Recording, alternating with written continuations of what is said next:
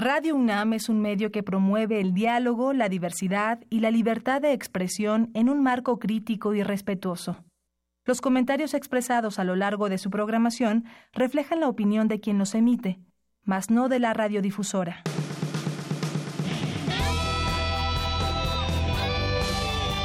Prisma RU. Relatamos al mundo.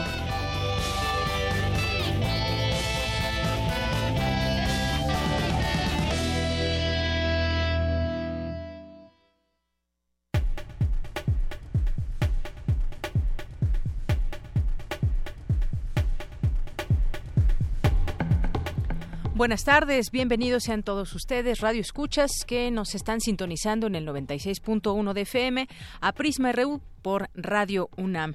En www.radio.unam.mx también nos puede escuchar con toda fidelidad y como todos los días lo invitamos a que permanezca aquí con nosotros en esta frecuencia donde hablaremos de varios temas.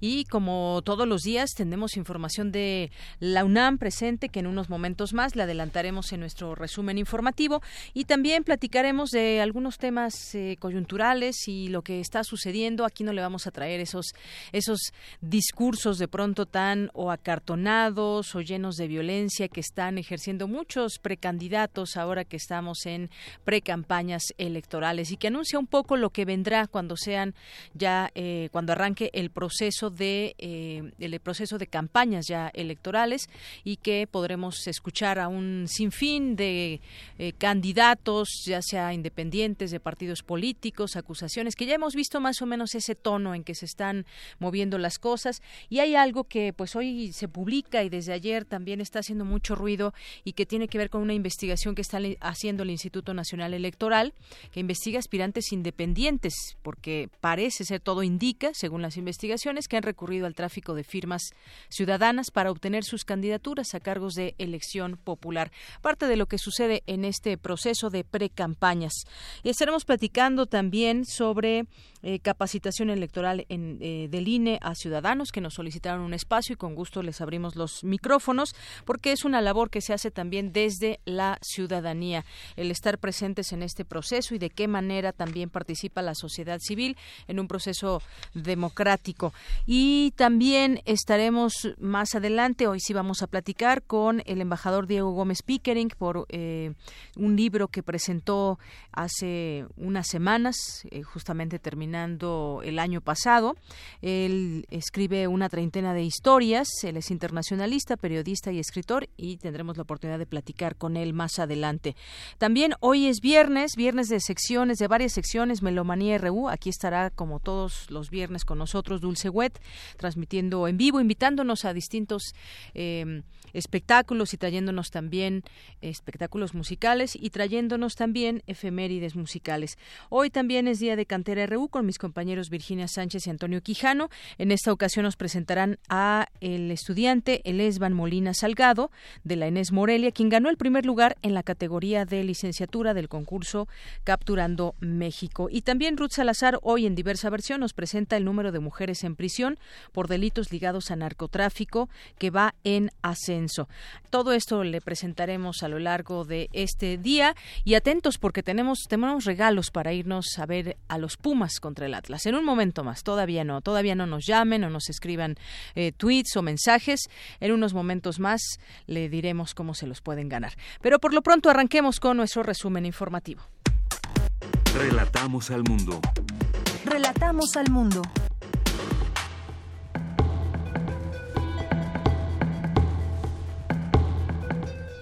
La una de la tarde con nueve minutos y en este viernes 12 de enero le relatamos al mundo desde la UNAM. Académico de esta casa de estudios fue distinguido con el Premio Nacional de Sanidad Animal 2017. En unos momentos más, mi compañera Cristina Godínez nos tendrá la información. Además, dos universitarios viajarán a misión análoga en la Mars Desert Research Station. Esta información nos la presentará mi compañera Virginia Sánchez. Si quieres conocer un poco más sobre la política y sociedad en las redes sociodigitales, escuchen unos minutos más a Dulce García. Por su parte, mi compañero Jorge Díaz nos tendrá los detalles del seminario Expectativas Económicas y Panorama Mundial en 2018.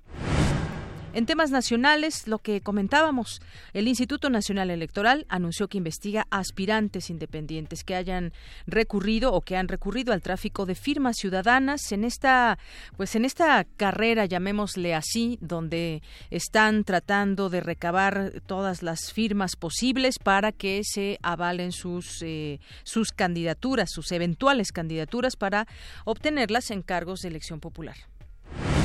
El canciller Luis Videgaray participará en la tercera reunión de negociaciones entre el gobierno de Nicolás Maduro y la oposición venezolana a celebrarse este viernes en República Dominicana.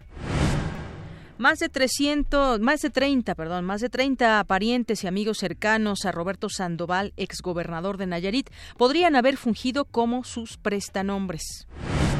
Tras el intento de hackeo que sufrió esta semana en su plataforma de pagos internacionales, el Banco Nacional de Comercio Exterior normalizó sus operaciones. En la Ciudad de México aumentó el número de menores de edad que participan en hechos delictivos.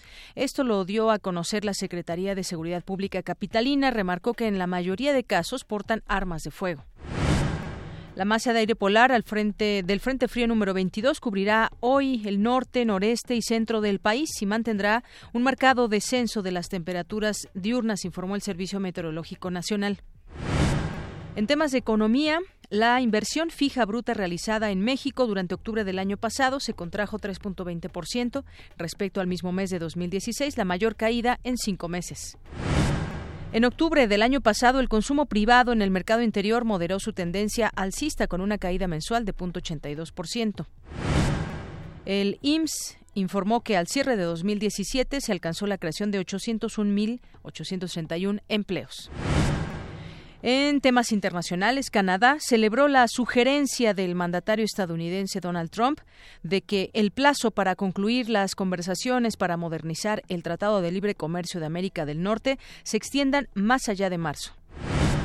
La oficina del Alto Comisionado de Naciones Unidas para los Derechos Humanos calificó hoy de racistas los comentarios de Donald Trump sobre El Salvador y Haití que luego se desdijo, dijo mi vocabulario es duro, pero no dije exactamente esas palabras, es lo que dice Donald Trump. Y en más información, el embajador de Estados Unidos en Panamá, John Philly, renunció al cargo e informó al Departamento de Estado que ya no se siente capaz de trabajar con Donald Trump.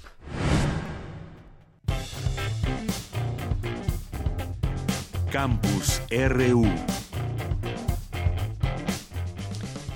La una de la tarde con 13 minutos y arranquemos en esta sección de Campus RU. Vamos a iniciar con este académico al que le otorgan eh, el Premio Nacional de Sanidad Animal. Cuéntanos, Cristina Godínez. Buenas tardes. Así es, Deyanira. El doctor Ricardo Cuetos Collado, de la Facultad de Medicina Veterinaria y Zootecnia de la UNAM, gracias a la labor que ha hecho en la prevención, control y erradicación de enfermedades y plagas de los animales en nuestro país, fue distinguido con el premio que otorga el Servicio Nacional de Sanidad y Calidad Agroalimentaria de la Zagarpa.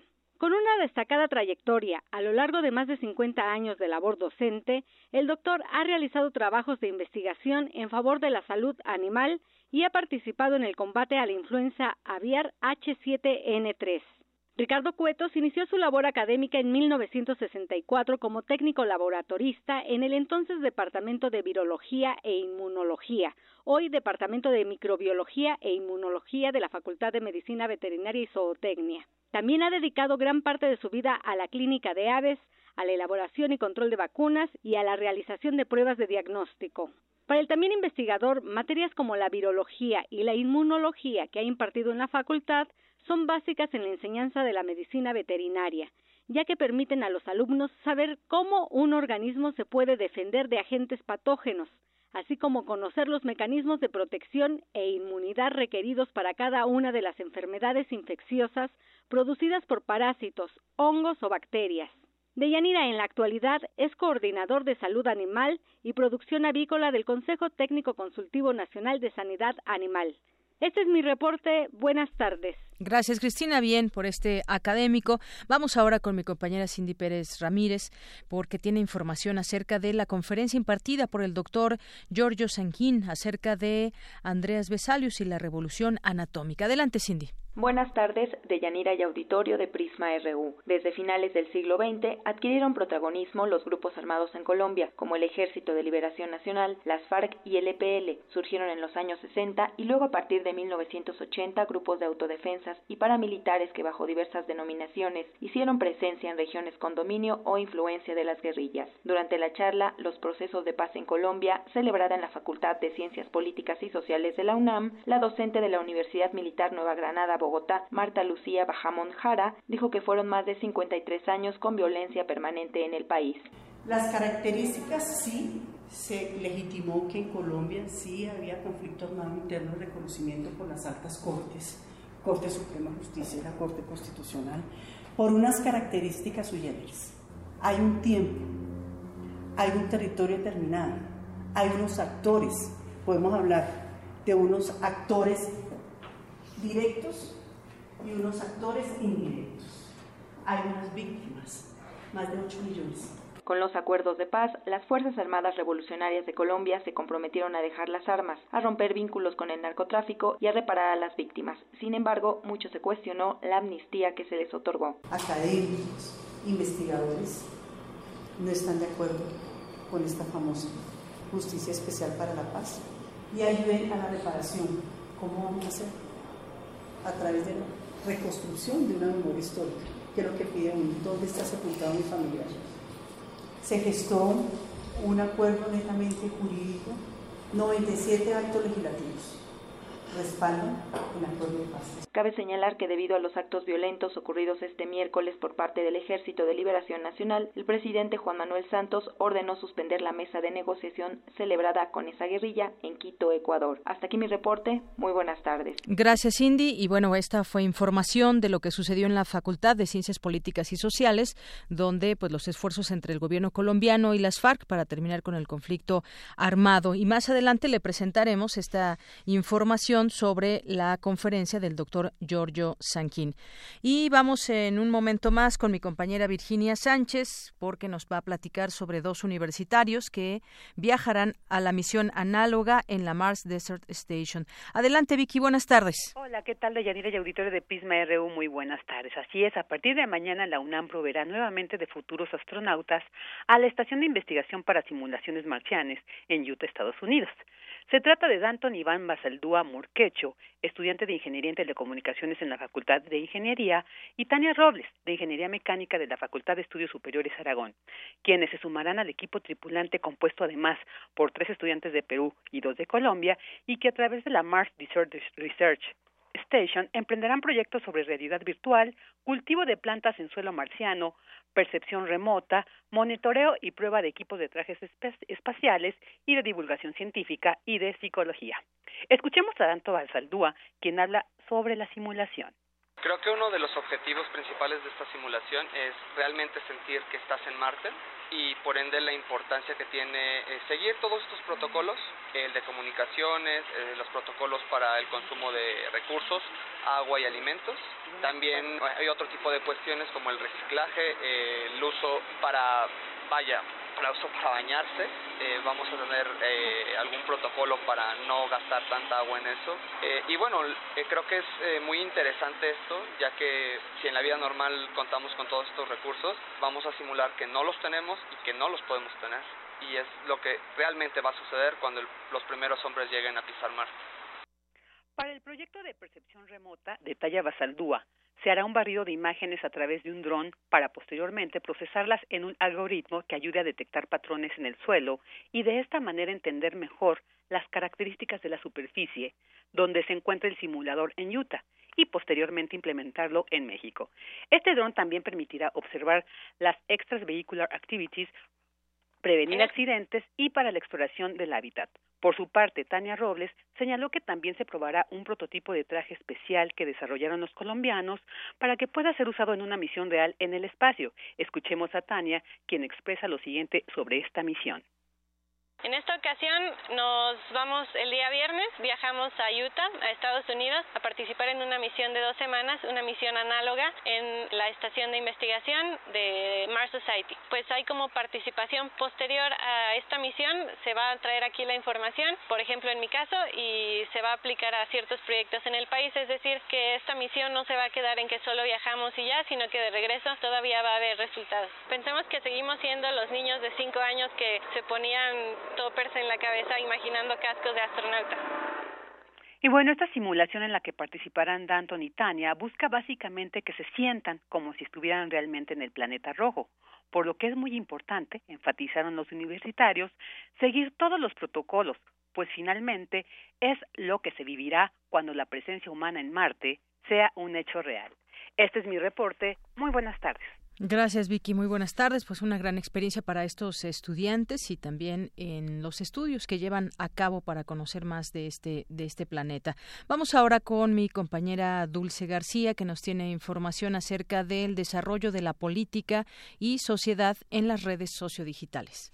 Deyanira, muy buenas tardes a ti al auditorio de Prisma RU. En un principio, las redes sociodigitales servían como un medio de comunicación entre estudiantes y profesores o entre grupos de trabajo, pero poco a poco se fueron haciendo más populares porque recreaban de alguna manera las identidades de los usuarios. Puesto que permiten compartir ideas, convicciones, creencias, entre otras cosas, se han vuelto imprescindibles en cuestiones de política. Los candidatos o líderes políticos buscan respaldo en la sociedad a través de estos medios. Su uso político ha sido tan intenso que ha comenzado a desplazar a otros espacios que antes eran indispensables para que los políticos se promocionaran. A decir de la doctora María Elena Meneses Rocha, académica del Instituto Tecnológico de Monterrey, ello tiene que ver con la manera tan veloz en que las redes sociodigitales se instalaron en la vida cotidiana de las personas. Sobre todo en relación con la democracia, en relación con el vínculo que se puede establecer a partir de estas formidables plataformas con la vida pública y que sobre todo están dando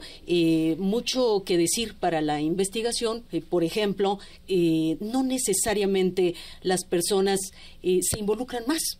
por el simple hecho de tener una cuenta en Facebook, por el hecho de tener una cuenta en Twitter, sino que muy probablemente son aquellos que se movilizan, que se interesan por la vida pública ya en el mundo real, en el mundo offline, pues son quienes tienen en estas formidables redes pues toda una potencialidad para eh, expresar, para establecer vínculos con lo público. Por su parte, el doctor César Rodríguez Cano, académico de la UAM Xochimilco, señaló que las redes sociodigitales forman parte de un fenómeno muy complejo que aún no se puede conceptualizar. Son nuevos medios y también podría considerarse que conforman nuevos públicos. ¿no? Entonces, estas tres características nos ayudan a definir un poco qué son estos espacios, eh, tanto Facebook como Twitter, como Instagram, como cualquier red sociodigital que imaginemos. Sin embargo, tiene sus características principales, pero sí es cierto que confluyen en esta, en esta idea. Entonces se puede considerar que son nuevos espacios porque, eh, vamos, por una cosa muy obvia, no existían antes. Y por otra cosa también muy interesante que es, ahí llegamos a reunirnos, no, no de manera corporal, pero sí de, con una telepresencia, de manera, eh, pues se puede llamar virtual. Entonces, son espacios eh, que necesariamente eh, aluden o podemos conceptualizar como nuevas plazas públicas, nuevos lugares públicos de reunión. Deyanira Auditorio de Prisma RU. Los expertos coincidieron en que las redes sociodigitales también conforman nuevos espacios mediáticos y nuevos públicos a los que se les debe seguir analizando. Es el reporte. Muy buenas tardes. Gracias, Dulce. Buenas tardes. Relatamos al mundo. Relatamos al mundo. Queremos escuchar tu voz. Nuestro teléfono en cabina es 55 36 43 39. Bien, bueno, pues ya estamos aquí en este espacio ahora para dar pie a la siguiente entrevista, que además aquí en el estudio nos acompaña Roberto Enrique Altuce Román, vocal local de capacitación electoral y educación cívica de la Junta Local Ejecutiva en la Ciudad de México del Instituto Nacional Electoral. ¿Qué tal, Roberto? Bienvenido a este espacio. Buenas tardes. Muchísimas gracias a, a este Prisma RU y a Radio UNAM por la invitación. Bien, bueno, pues eh, quisiéramos compartir con nuestro auditorio ahora que estamos en un proceso electoral que inicia con pre-campañas y tendremos en su momento las campañas hasta que termine el proceso y se den a conocer las personas, eh, los candidatos ganadores. Pero durante este proceso también la sociedad civil tiene responsabilidades y tiene oportunidad de participar en este proceso. Y justamente vamos a platicar de esta convocatoria para ser supervisora o supervisor electoral o capacitador asistente electoral. Platíquenos, por favor, eh, Roberto, sobre esta convocatoria. Sí, muchísimas gracias. Pues primero que nada decir que la, la legislación electoral contempla la participación de la ciudadanía dentro de las actividades del proceso en muchos y diversos aspectos. Uno de ellos es precisamente la capacitación electoral, es decir, invitar a la ciudadanía a que participe con el Instituto Nacional Electoral siendo capacitador asistente electoral, que es un personaje muy importante para nosotros, pues de él dependen dos cuestiones fundamentales.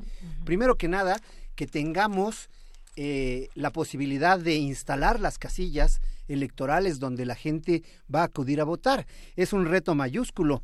En la Ciudad de México vamos a instalar aproximadamente 12.700 casillas. Y la otra importancia de la figura es que al frente de cada casilla estén las y los funcionarios electorales de la mesa directiva, autoridad electoral el día de la jornada electoral, quienes van a atender al ciudadano que acuda a votar, realizar todos y cada uno de los procedimientos para la instalación, el desarrollo de la votación y al final del día contar, escrutar los votos y ofrecer resultados. Figura mayúscula para nosotros porque en ella descansa buena parte de la atención a los ciudadanos, a las ciudadanas que acuden a votar y que ofrezcan resultados ciertos para todos y cada uno de la población. Y que es una figura diferente al funcionario de casilla, que él lo llama directamente eh, el INE para pues preguntarle si quiere participar como secretario o presidente de casilla y estas personas, eh, esta convocatoria es para quien va a capacitar a esos funcionarios y quien estará el día también de, las elecciones como supervisor o supervisora. Exactamente.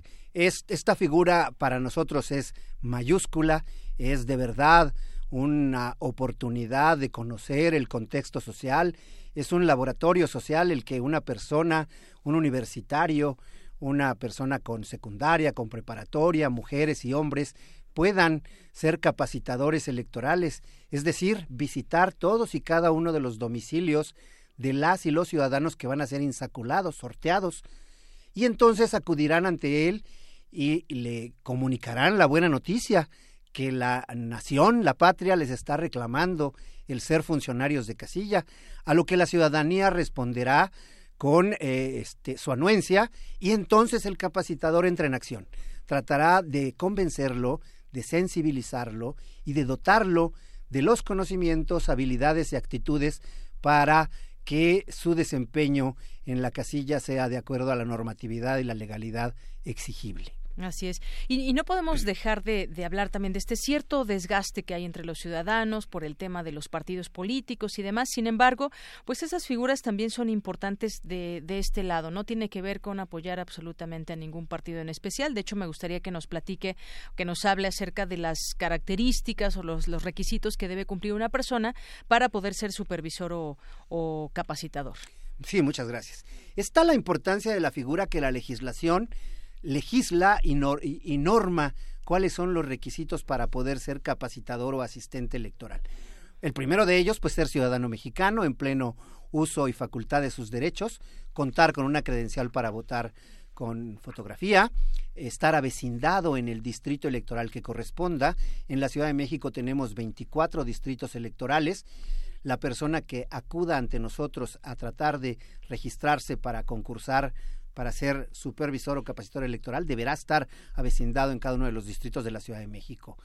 Eh, eh, ser mayor de edad, no pertenecer con afiliación o militancia a partido político alguno, por supuesto, no haber sido representante de casilla en los en la última elección próxima pasada y eh, pues muchísimas ganas de trabajar, saber leer, escribir y sobre todo tener la credencial también.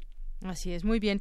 Y bueno, también está este tema, tienen que llenar alguna solicitud, es decir, alguien que nos esté escuchando y quiera eh, participar para en esta convocatoria, ¿qué es lo que debe hacer? ¿Hay una página o a través de un teléfono? Porque sé que tienen que llenar una solicitud. Por supuesto, se trata de que acudan a cada uno de los 24 domicilios que existen en la Ciudad de México de las juntas distritales ejecutivas. En muchos de los casos coincide en donde el, lugar en el que la persona, el ciudadano, tramitó su credencial para votar con fotografía. En algunos otros no. En auxilio a ello tenemos el teléfono, la línea Inetel, que es 01800 433 2000 y hemos publicado la convocatoria en redes sociales para que eh, ahí mismo también encuentren enlaces telefónicos de las 24 juntas distritales ejecutivas. La idea es que acudan antes del próximo 17 de enero con sus documentos que acrediten su grado de escolaridad. El mínimo que se pide es el de secundaria, por supuesto que puede ser preparatoria o eh, este, eh, medio superior y por supuesto otros documentos como la credencial para votar, el acta de nacimiento, un comprobante de domicilio, este, fotografías en su caso y presentar con todos estos documentos después de una evaluación curricular un examen. Ese examen, por supuesto, se les dotará de un temario, una guía para que le estudien. Se llevará a cabo el 20 de enero. Lo importante del espacio que nos brinda Radio UNAM es poder advertir a la ciudadanía, a las madres, a los padres de familia, a los hermanos, a los primos, que este, es posible trabajar con el instituto e intervenir directamente, por un lado atestiguando la legalidad del proceso, garantizar la imparcialidad, porque está la ciudadanía eh, libre de afiliación partidista trabajando por el proceso, y sobre todo organizar las elecciones desde la óptica ciudadana. Por ello, el llamado es para que acudan antes o el mismo 17 de enero a entregar su documentación. Eh, Alguien podrá decir, ¿se necesita experiencia electoral? Pues es deseable. Sin embargo, con las ganas, el compromiso ciudadano de testificar y participar imparcialmente dentro del instituto, nosotros nos encargaremos de dotarlos de competencias para visitar a la ciudadanía y hacer un buen papel ante ellos. Muy bien, y esto es para todo el país, esta convocatoria. Desde luego, nada más que hoy nos estamos dedicando a, explorar el terreno de la Ciudad de México, pero ya que su pregunta es muy certera en ese sentido, efectivamente, en los 300 distritos electorales en que está dividida la geografía electoral, el ejercicio de la convocatoria corre bajo los mismos términos. Es decir, el 17 de enero vence el plazo para registrarse en el concurso para aspirar a ser supervisor o capacitador electoral. Muy bien. ¿Y cuánto tiempo, cuándo, cuándo empezarían, después de que ya llegan esta solicitud, de, la entregan ahí en el INE, en el lugar correspondiente, cuándo empiezan, digamos, cuándo empieza esta capacitación y cuánto tiempo le implica a una persona más o menos? Eh, esto, esto está definido precisamente en la propia convocatoria entrarán en dos grupos. Eh, el periodo de contratación para supervisor electoral es del 20 de febrero al 12 de junio. En cambio, el periodo de contratación para capacitador asistente electoral es del 24 de febrero al 12 de junio. Tienen una percepción asignada de nueve mil pesos para el supervisor electoral, siete mil para él o la capacitadora, más gastos de campo. Muy bien. Eh, Nueve y siete mil pesos respectivamente durante este periodo. Periodo de contratación. Desde luego, la capacitación se dará diferenciada en un primer momento a los supervisores y luego en conjunto con los capacitadores a partir del 20 de febrero para los supervisores y a partir del 24 de febrero para los capacitadores.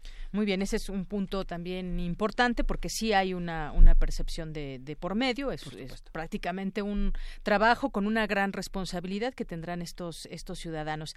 Eh, eh, ¿qué, ¿qué, más, Roberto? ¿Algo que desees agregar, que se me esté escapando al respecto de esta convocatoria y de esta invitación a los ciudadanos? Efectivamente, se trata de un esfuerzo institucional del Instituto Nacional Electoral para, a través de la figura de la prestación de servicios, llamar a la ciudadanía, a la ciudadanía libre de toda filiación o compromiso partidista para que actúe con nosotros.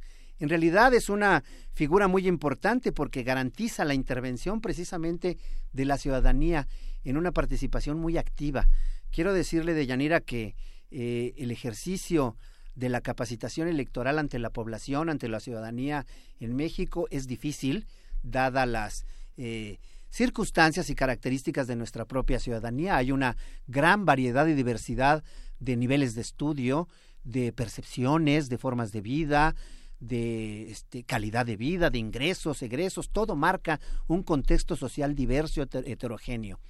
En realidad, ser capacitador electoral, lo digo por experiencia, es una oportunidad de conocer nuestro contexto social. Los sociólogos, los abogados, los politólogos, eh, los pedagogos, tenemos de verdad, siendo capacitadores electorales, una gran riqueza de actuación. Marca, el oficio marca.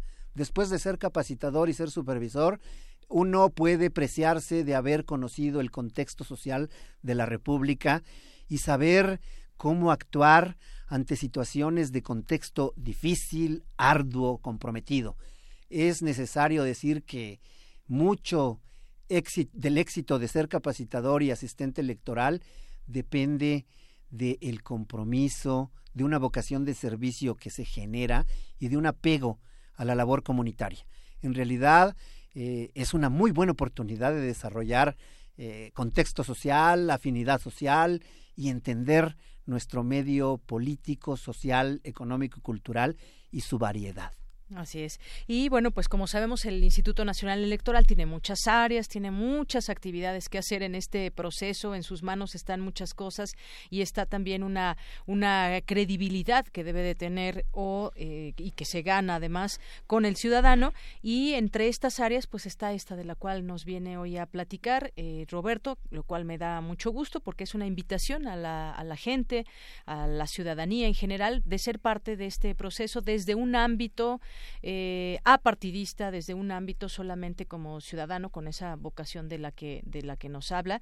Y bueno pues ahí aquí a través de, de este espacio pues hacemos esta invitación a los ciudadanos. Muchísimas gracias. La oportunidad de Radio UNAM es invaluable de ustedes en particular Prisma RU y de nuevo invitarlos a que antes del 17 acudan con nosotros a las oficinas más cercanas a su domicilio con su credencial para votar una serie de documentos que ya los he dicho y decirles que esta figura les dará una gran riqueza de conocimiento del medio social y por supuesto la oportunidad de servir a las instituciones y al país eh, dotando de casillas, habituallándolas desde el mínimo lápiz hasta una acta de escrutinio y cómputo en su formato, las urnas, las mamparas, serán a cargo del supervisor. Fíjese qué importante, el supervisor y el capacitador electoral dotarán de equipo a cada casilla, escogerán el lugar más indicado, nos lo proporcionarán, los consejeros y las consejeras los aprobarán y por supuesto capacitarán a cada funcionario para que se desempeñe adecuadamente durante la jornada electoral. Así es, y no podemos cerrar de ojos a todo este esfuerzo que emana desde la ciudadanía. Pues muchas gracias, Roberto Enrique Altuza Román, vocal local de capacitación electoral y educación cívica de la Junta Local Ejecutiva en la Ciudad de México del Instituto Nacional Electoral. Gracias por haber visitado esta estación y platicarnos al respecto de esta convocatoria. Muchísimas gracias. Buenas tardes. Muy buenas tardes. Tu opinión es muy importante. Escríbenos al correo electrónico prisma.radiounam@gmail.com. Prisma RU. Relatamos al mundo.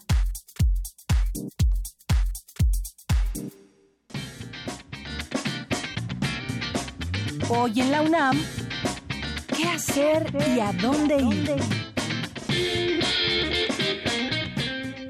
El día es azul, el silencio es verde, la vida es amarilla. Es la exposición colectiva que gira alrededor del intercambio epistolar sostenido entre los artistas Yves Klein y Matías Goeritz en 1960. Se presenta en el Museo Experimental El Eco hasta el 25 de febrero. La entrada es libre.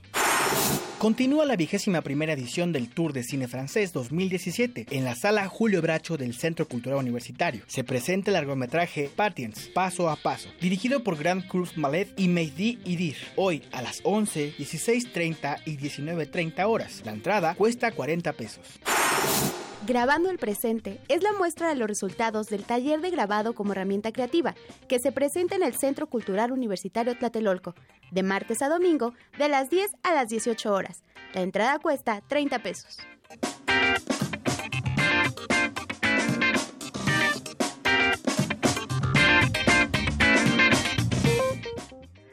Porque tu opinión es importante, síguenos en nuestras redes sociales, en Facebook como Prisma RU y en Twitter como arroba PrismaRU. Continuamos una de la tarde con 39 minutos. Vamos ahora a la sección de diversa versión con Ruth Salazar, que hoy nos presenta información del número de mujeres en prisión por delitos ligados al narcotráfico que va en ascenso. Adelante, Ruth.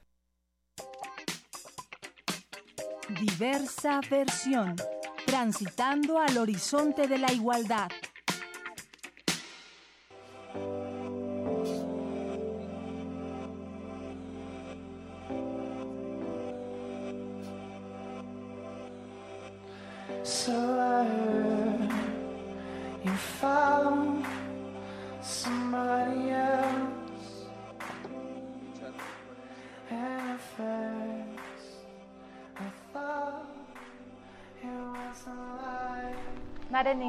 Este, Gaby. Mi nombre es Gaby, soy de un pueblo de Oaxaca en donde todos trabajan el tema de la marihuana. Nos dedicamos a encintarlo, empaquetarlo y prepararlo. De ahí lo transportamos a donde lo compran y lo necesitan.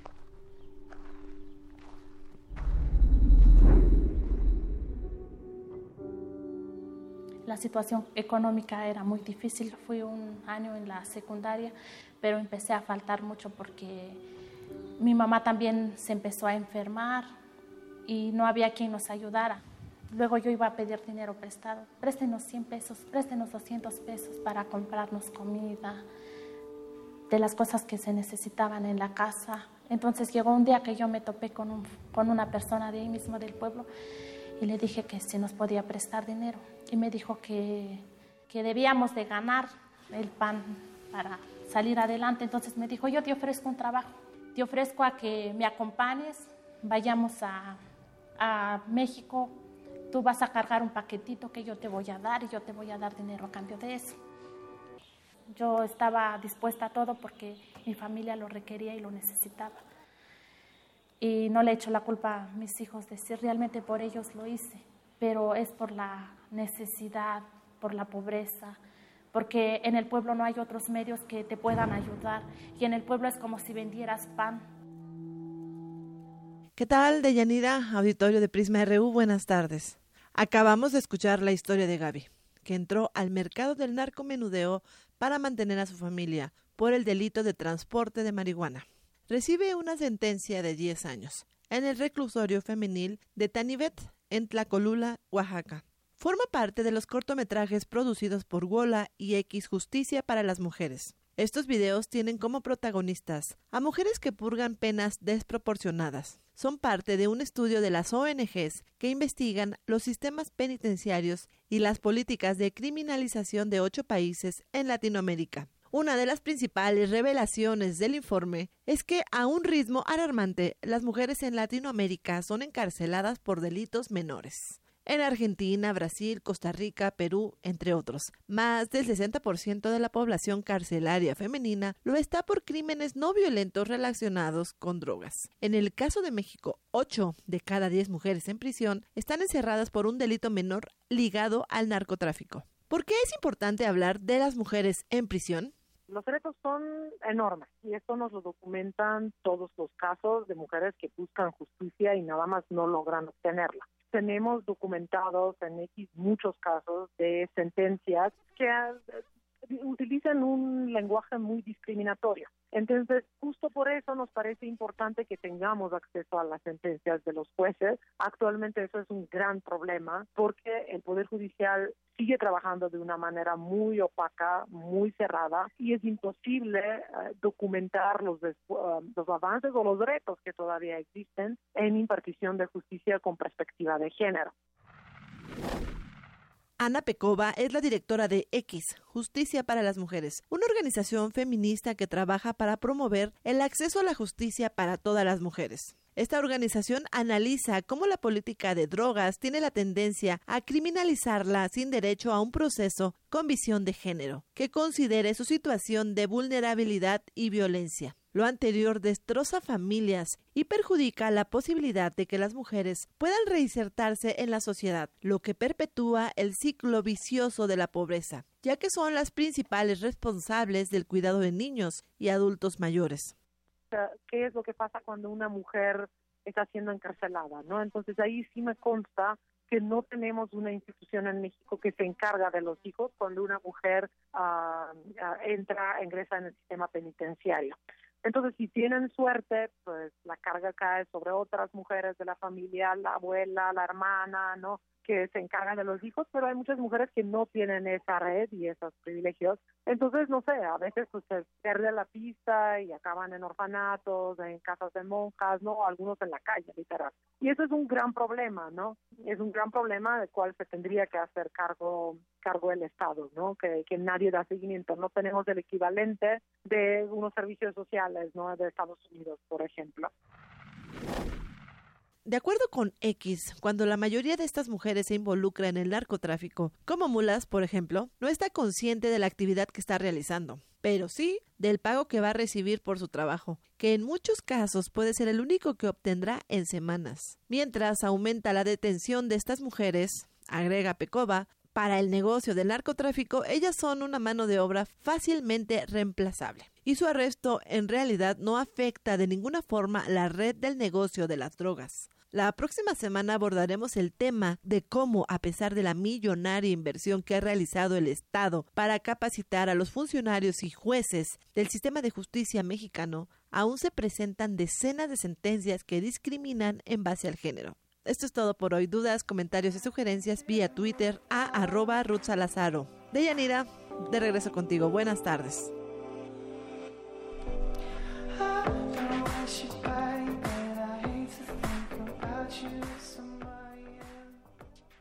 Bien, continuamos una de la tarde con 46 minutos. Gracias, Ruth Salazar. Y efectivamente, muchas mujeres desafortunadamente están en la cárcel por hacer algún favor, eh, por eh, desafortunadamente también a veces caer en este tema del narcotráfico, narcomenudeo.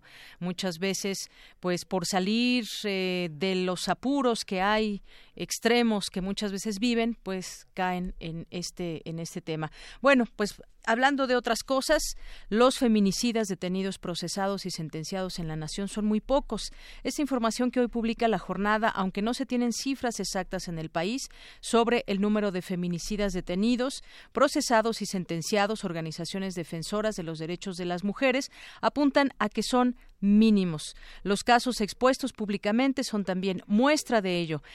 Recientemente, en los homicidios de las escort, por ejemplo, que se dieron a conocer, dos de ellas, no se tiene aún a los culpables o se aprende a quienes resultan no ser responsables, un problema más que tiene que ver con la Procuración de Justicia.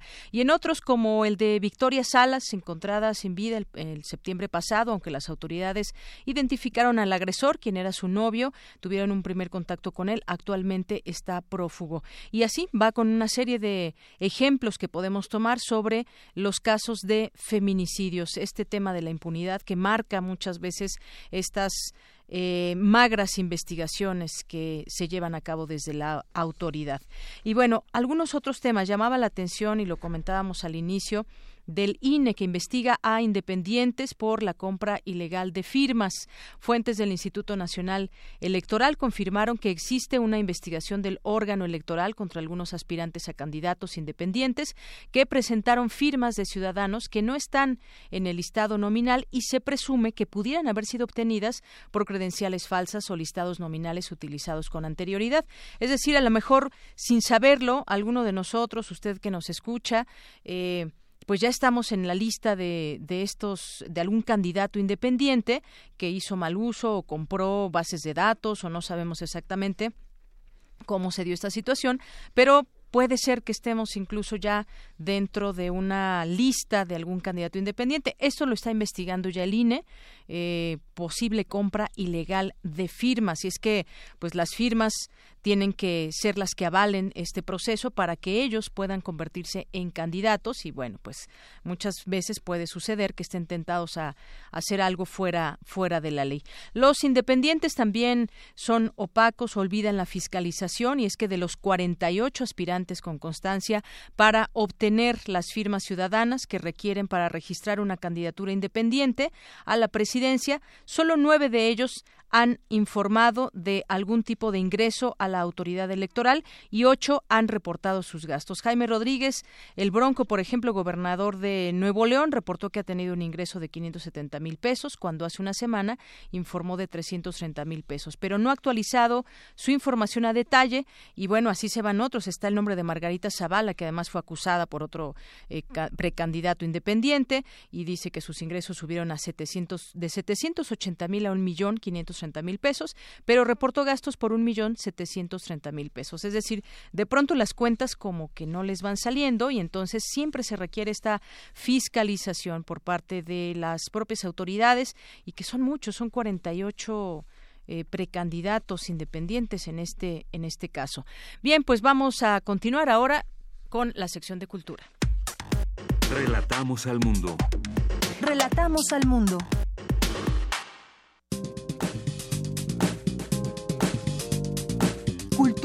Cultura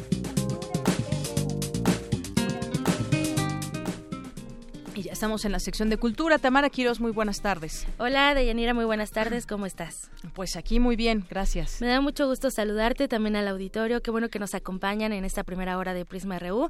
A ellos que nos escuchan, que nos permiten entrar a sus, a sus casas, a la oficina, en el auto. Hay muchos que nos escuchan mientras van manejando. Qué buena onda, qué, qué bien que se dejen acompañar por nosotros.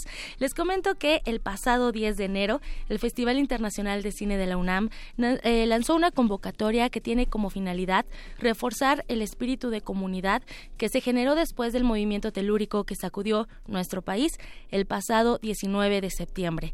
A los que les interese participar este concurso que se titula Cine Minuto deberán grabar una historia no mayor a 60 segundos que haga referencia, recree una situación o recoja eh, testimonios en torno al temblor, cómo se vivió en la zona centro y sobre todo en la Ciudad de México. Se puede utilizar cualquier equipo y formato para la grabación del Cine Minuto y es necesario incluir al menos una forma, perdón, una toma que haga referencia a la UNAM. Se puede utilizar material de archivo siempre y cuando sea de autoría propia. Algo muy importante, auditorio de Yanira, es que no se aceptarán trabajos cuya música no sea original o no se tengan los derechos de uso. Los videos podrán subirse desde el lanzamiento de esta convocatoria, que como les comento fue el 10, el 10 de enero, y hasta el próximo 9 de febrero a las 23.59 horas. Se suben a Instagram, esta plataforma, utilizando los hashtags UNAM Memoria 19S, FICUNAM 8 y CDMX. Además, se deberán mencionar la cuenta de Instagram de FICUNAM, que es arroba FICUNAM con minúsculas.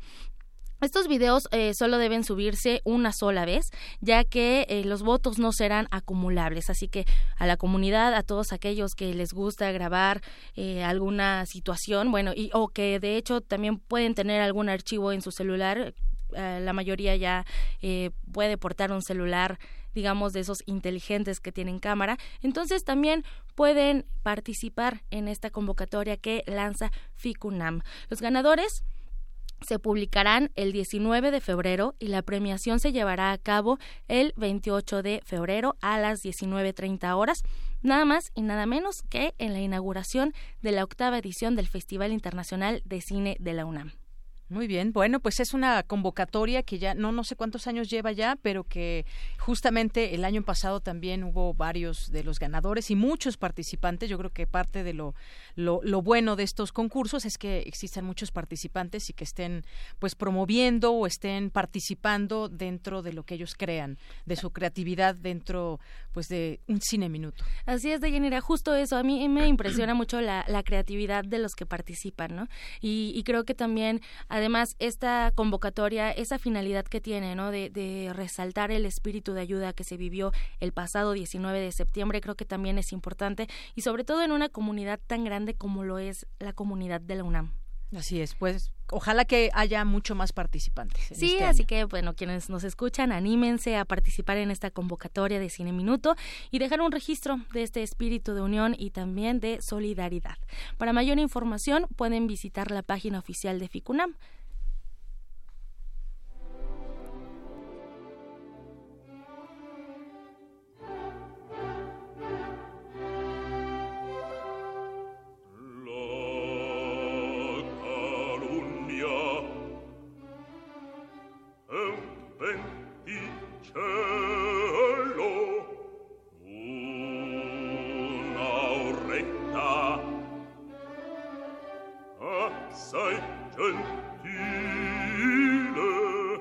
Come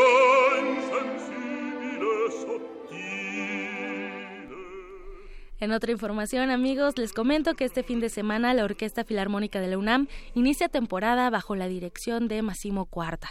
Massimo Cuarta, quien es originario de Italia, comenzó a estudiar violín a los 11 años de edad, eh, ha actuado al frente de orquestas entre las que se encuentra la Filarmónica de Viena, la Sinfónica de Berlín, la Filarmónica de Málaga y otros conjuntos en Italia, Alemania y la República Checa y bueno, ahora dirige nada más y nada menos que la OFUNAM.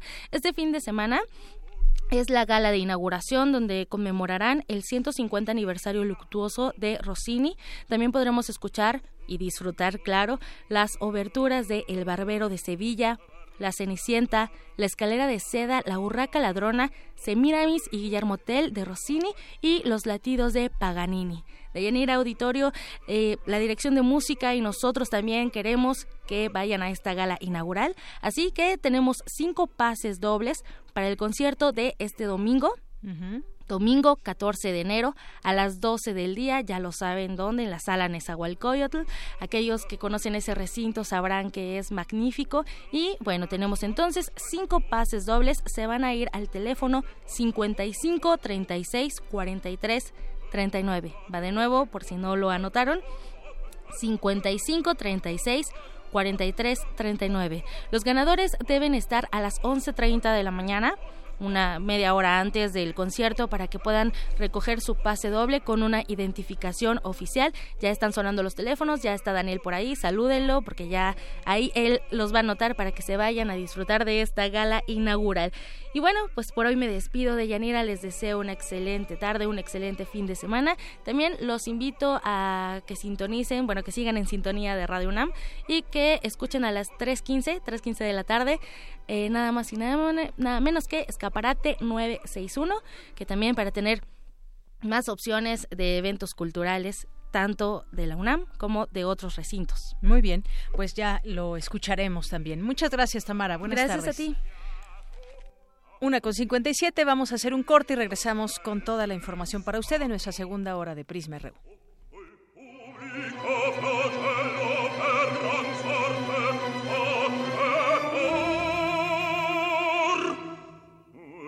mestino calunniato avvilito calpestato sotto il popoli ottava lo perron sorte va crepar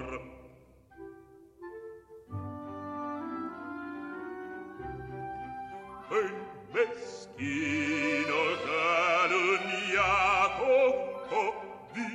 vita ch'è sotto il pubblico fratello per gran sorte a tremor il meschino calunniato avvilito calpestato sotto il pubblico fratello bello per gran sorte va remar sotto il pubblico flagella e la forma che fa sotto il pubblico flagella e la forma che fa e fa e fa e fa e fa sì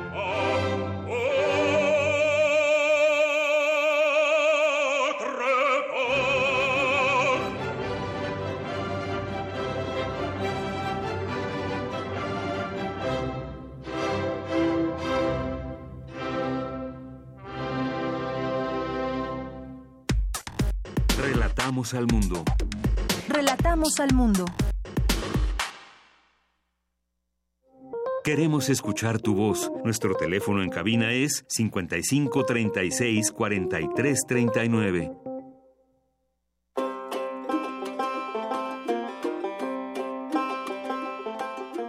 En el año 2017, la República de Finlandia celebra sus primeros 100 años de independencia. Con ese motivo, Radio UNAM y la Embajada de Finlandia en México coproducen una nueva serie radiofónica.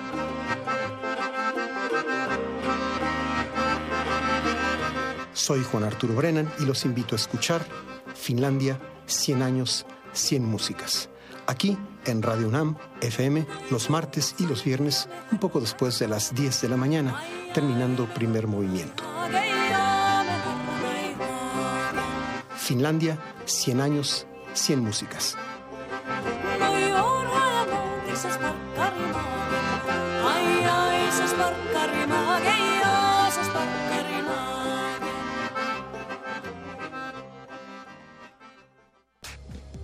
Cine, teatro, danza, museos, La oferta cultural de la Ciudad de México es una de las mayores a nivel mundial.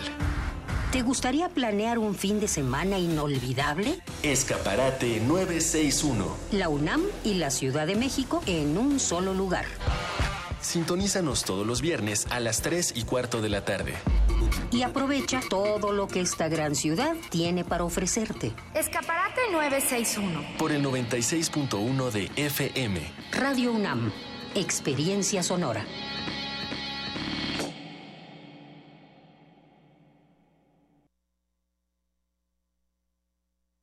En 2018 decidiremos lo que es mejor para México. Ahora tendremos más opciones que antes. Además de partidos políticos, habrá candidaturas independientes. La ciudadanía puede ahora respaldar esta nueva opción. Si decides dar tu apoyo, escanearán tu credencial para votar y solicitarán tu firma en la app oficial del INE. Esto no compromete tu voto, solo ayuda a las y los aspirantes a ser una opción más en las próximas elecciones. Recuerda, el INE protege tus datos personales. El primero de julio tú decidirás por quién votar. Instituto Nacional Electoral, INE.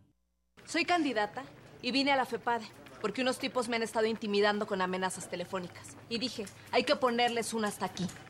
Soy funcionaria electoral y vengo a denunciar porque estaba dando capacitación a mi equipo cuando unos tipos entraron y rompieron todo y hasta nos golpearon. En elecciones, denuncia la violencia política de género al 01800-833-7233, fepade.gov.mx. Nosotros nos encargamos de hacer cumplir la ley. FEPADE.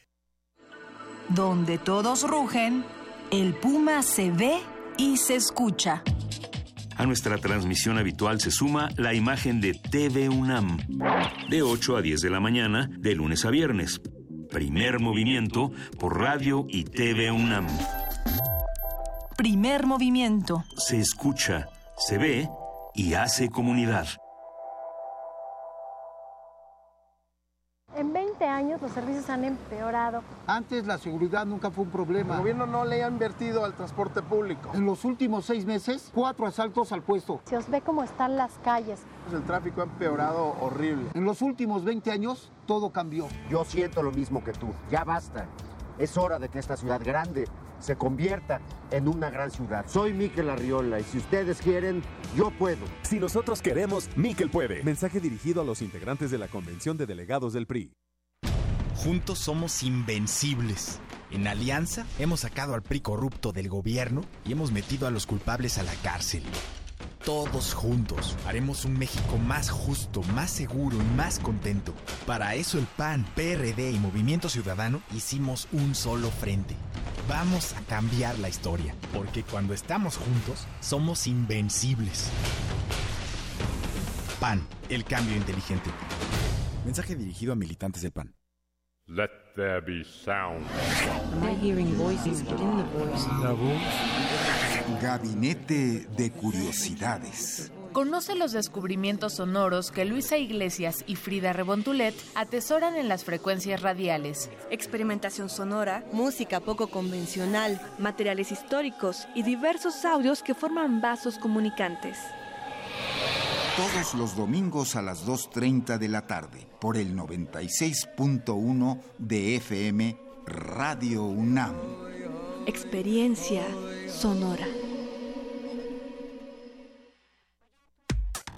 Relatamos al mundo.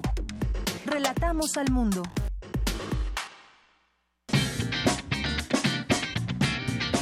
Mañana en la UNAM, ¿qué hacer y a dónde ir?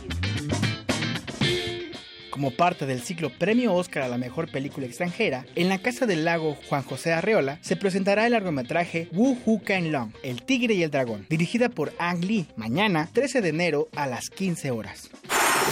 La Orquesta Filarmónica de la UNAM presentará la gala de inauguración de la primera temporada 2018 con la temática Rossini 150 aniversario luctuoso. Mañana sábado a las 18 horas y el domingo a las 12 del día en la sala Nezahualcóyotl del Centro Cultural Universitario. La entrada oscila entre los 100 y 240 pesos. El concierto, la música al mediodía, a cargo de intérpretes de la Coordinación Nacional de Música y Ópera del Instituto Nacional de Bellas Artes, se presentará este domingo 14 de enero a las 12 del día en el Centro Cultural Universitario Tlatelolco. La entrada es libre.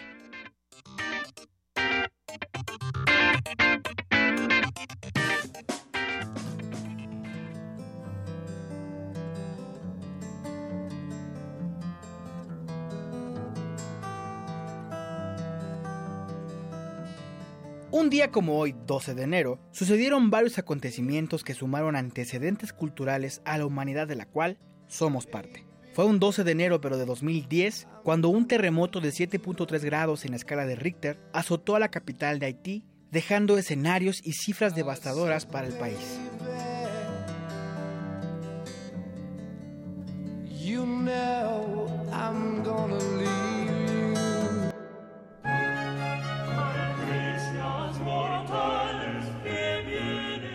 12 de enero, pero de 1571, el rey Felipe III de España establece la Inquisición en la Nueva España. En Guanajuato, el primer obispo de León, José María de Jesús X, dispuso en 1876 que el 12 de enero se celebrara el Día de los Inditos para conmemorar a Juan Diego.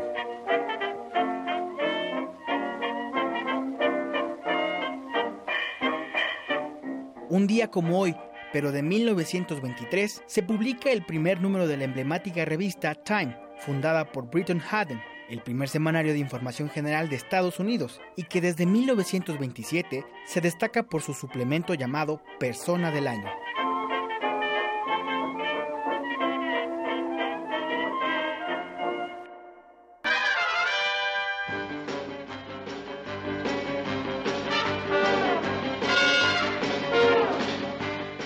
También un 12 de enero, pero de 1966, se emite por primera vez la serie de televisión Batman, protagonizada por Adam West y Burt Ward, que tuvo una duración de tres temporadas con un total de 120 episodios.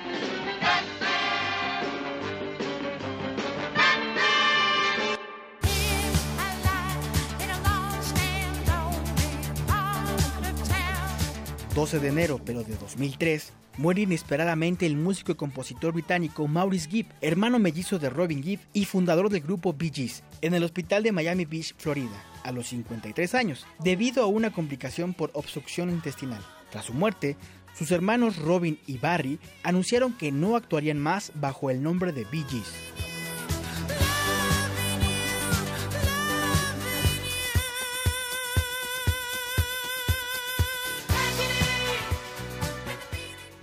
Bien, regresamos a nuestra segunda hora de Prisma RU y los seguimos invitando a que se queden aquí con nosotros 96.1 de FM y en www.radio.unam.mx. Bien, pues ya se van los boletos de la UFUNAM para este próximo domingo 14 de enero. Eh, recordarles que tienen que estar 11.30 de la mañana en el vestíbulo de la sala Nezahualcóyotl y los ganadores son los siguientes: Patricia Ramírez Curi, Juan Manuel Villalpando Ortiz, Marina Carballo Márquez, David Trujillo González y María de Lourdes Sánchez Otamendi. Así que, pues, que disfruten este concierto. Y bueno, también les decíamos al arranque de esta emisión que tenemos boletos para regalarles para el fútbol, Pumas Atlas el próximo de día 14, domingo 14 al mediodía.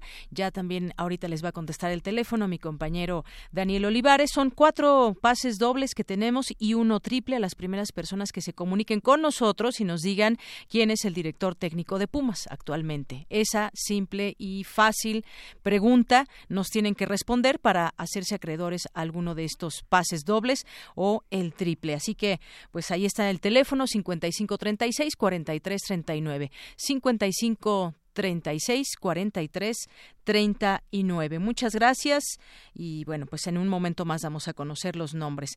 Y también quiero mandar saludos a quienes nos escriben a través de redes sociales como Jacobo Espinosa, que nos dice que le gusta mucho Domingo 6, Prisma RU. Muchas gracias, Jacobo. Alfonso de Alba Arcos, también eh, del programa La Ciencia que Somos, aquí por aquí, eh, lo vemos en Twitter también. Muchos saludos a este programa que se transmite todos los viernes.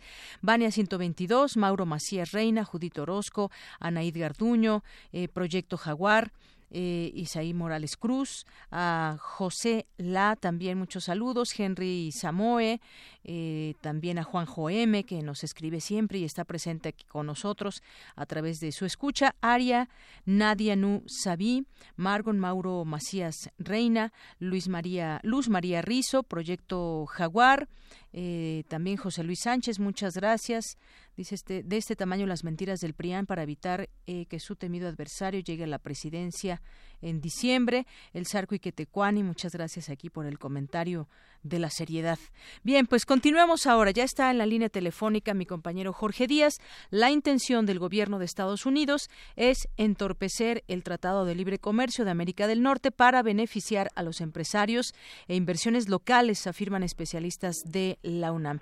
¿Qué tal, Jorge? Muy buenas tardes. Deyanira, buenas tardes. El día de hoy en la Facultad de Ciencias Políticas y Sociales de la UNAM se llevó a cabo este seminario denominado Expectativas Económicas y Perspectivas Políticas 2018. En él se analizaron justamente cuáles son las expectativas con relación principalmente al Tratado de Libre Comercio de América del Norte, que todos sabemos en estos momentos se encuentra en negociación y em, con la posibilidad de que ya no exista más este acuerdo comercial entre México, Canadá y Estados Unidos.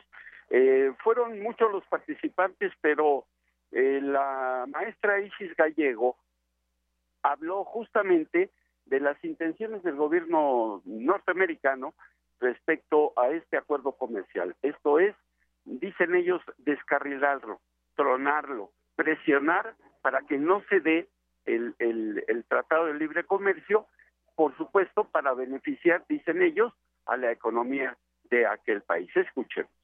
Las propuestas parecen responder más bien a los intereses políticos de, de, Trump, más que a los intereses de la propia industria.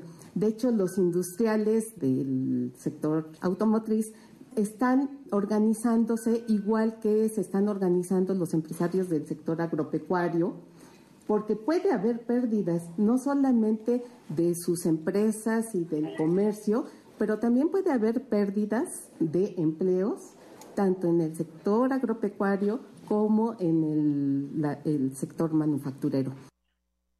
Esto es, necesitan la mano de obra mexicana de muchos eh, compatriotas que están laborando en aquella parte del continente y que pues son necesarios para que esta, estas industrias eh, sigan caminando, sigan progresando, sigan generando eh, ganancias económicas, por supuesto, pero también darle empleo no solamente a los nacionales, sino también a aquellos mexicanos, centroamericanos y de otros países que van y que la única intención es llegar y encontrar un mejor trabajo. Por su parte, el doctor Ignacio Martínez habló justamente también de las intenciones políticas eh, que, que destacaron mucho. No es tanto la economía, sino lo que pretende el señor Trump es, como siempre lo ha dicho, eh, que la raza aria o la gente blanca eh, esté por encima de, otras comunidades en el mundo. Escuchemos al doctor Ignacio Martínez. Y yo coincido en el que las propuestas eh, de la administración de Trump van enfocadas a descarrilar la negociación del Telcán. Es muy claro, eh, hay que decirlo, el proceso de negociación se ha complicado al grado que podemos hablar que nos dirigimos a, a un Estado que algunos han denominado como un Telcán zombie, es decir, un TLC eh, que no está vivo, pero que tampoco está muerto, ¿no? Entonces, lo más factible hacia el escenario donde vamos es que el presidente Trump pida la salida de Estados Unidos de este tratado, ¿no? Bueno, pues eh, parte de los conceptos vertidos este día de Yanira, allá en Ciencias Políticas y Sociales, en Ciudad Universitaria, en donde insisten los académicos eh, de la UNAM, simplemente eh, estos cuatro años que habrá de gobernar el señor Trump, en caso de no reelegirse, pues serán justamente de presión hacia nuestro país y hacia otros países que él abiertamente ha dicho que no los acepta. Lo que yo tengo por el momento de Yanira. Jorge, muchas gracias y muy buenas tardes. Gracias a ti, hasta luego. Hasta luego. Y sí, justamente hablando de temas del Tratado de Libre Comercio, pues Canadá ve cada vez más posible que Estados Unidos abandone el Tratado de Libre Comercio. Esta es una tensión que pues ya lleva varias semanas y que eh, pues a dos semanas también de que arranque la penúltima ronda para renegociar el Tratado de Libre Comercio eh, de América del Norte, Canadá cree que la posibilidad de que Estados Unidos se retire de las mesas es cada vez mayor y acude en paralelo a la Organización Mundial de Comercio para denunciar que su socio del sur viola numerosas reglas internacionales con aranceles antidumping. Eso es lo que dice Canadá. Importante señalamiento. Vamos ahora sí con esta información de mi compañera Cindy Pérez Ramírez acerca de la conferencia impartida por el doctor Giorgio Sanquín acerca de Andreas Vesalius y la revolución anatómica. Adelante, Cindy. Deyanira, muy buenas tardes a ti y al auditorio de Prisma RU. Andreas Versalius fue un médico que estudió y develó la anatomía humana más que todos sus predecesores al crear en 1543 sobre la estructura del cuerpo humano, el cual puede considerarse como el primer tratado moderno de anatomía, tanto por su claridad como por el rigor expositivo de sus contenidos. Durante la conferencia, Andrea Versalius y la revolución anatómica, el doctor Giorgio Sanquin, hasta hace poco presidente de la Sociedad Internacional para la Historia de la Medicina, habló de lo que significó su figura. Para él, la observación directa era la única fuente fiable, lo che significò una ruptura con la pratica medieval basata en los textos. Giunge a modificare quello che abbiamo citato prima, il paradigma, cioè il modo di vedere l'indagine medico-scientifica. Poi mi concederete come neurologo di spendere qualche parola in particolare sull'imaging cerebrale, che è davvero un capitolo tra i più pregevoli dell'opera di Vesaglio che chiama, diciamo subito, è la De Humani Corporis Fabrica, sulla costruzione dell'edificio umano che chiameremo più spesso sinteticamente la fábrica. El también director de la Clínica Neurológica de la Facultad de Medicina de Padua en Italia detalló la biografía de Versalius, quien procedía de una estirpe consagrada en sus últimas generaciones al servicio médico de los emperadores de Alemania. Andrea Vesalio nace a Bruxelles nelle Fiandre, paese l'attuale Belgio, capitale del Belgio, allora paese soggetto, le Fiandre, al dominio di Carlo V d'Asburgo. Siamo negli anni che precedono di poco la conquista della Spagna. Carlo V d'Asburgo, il grande imperatore che tutti voi conoscete, e che diceva che sul suo impero non tramontava mai il sole, facendo appunto riferimento alla conquista della Nuova Spagna, per cui già enormi erano i possedimenti degli Asburgo in Europa, a questi si aggiungevano quelli della Nueva Spagna e quindi il sole effettivamente non tramontava mai. Andreas Versalius sustituyó la anatomía de Galeno por otra más fiel a la realidad y basada en su propia experiencia de disector. Hasta aquí mi reporte. Muy buenas tardes. Gracias, Cindy. Muy buenas tardes.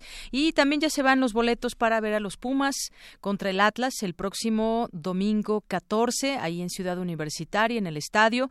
Y los boletos dobles son para César Alberto Peregrina Lucio, para Raúl Cisneros Guzmán, Pedro Jiménez Guerra y Rodrigo Jiménez. Y el pase triple a Juan Carlos Quirós Navarrete. Y tienen que venir aquí hasta las 6 de la tarde a eh, Adolfo Prieto 133, donde se ubica Radio UNAM en el área de la Subdirección de Información con alguna credencial, alguna identificación oficial para recogerlos porque vas hasta las seis para que puedan ir el domingo y nos platican el lunes cómo, cómo estuvo este partido. Ojalá que ganen los Pumas y que nos den su opinión del partido. Felicidades a los ganadores y vamos a continuar ahora con esta plática que estaba pendiente desde el día de ayer con el embajador Diego Gómez Pickering, internacionalista, periodista periodista y escritor, es embajador extraordinario y plenipotenciario de México ante el Reino Unido, de la Gran Bretaña e Irlanda del Norte.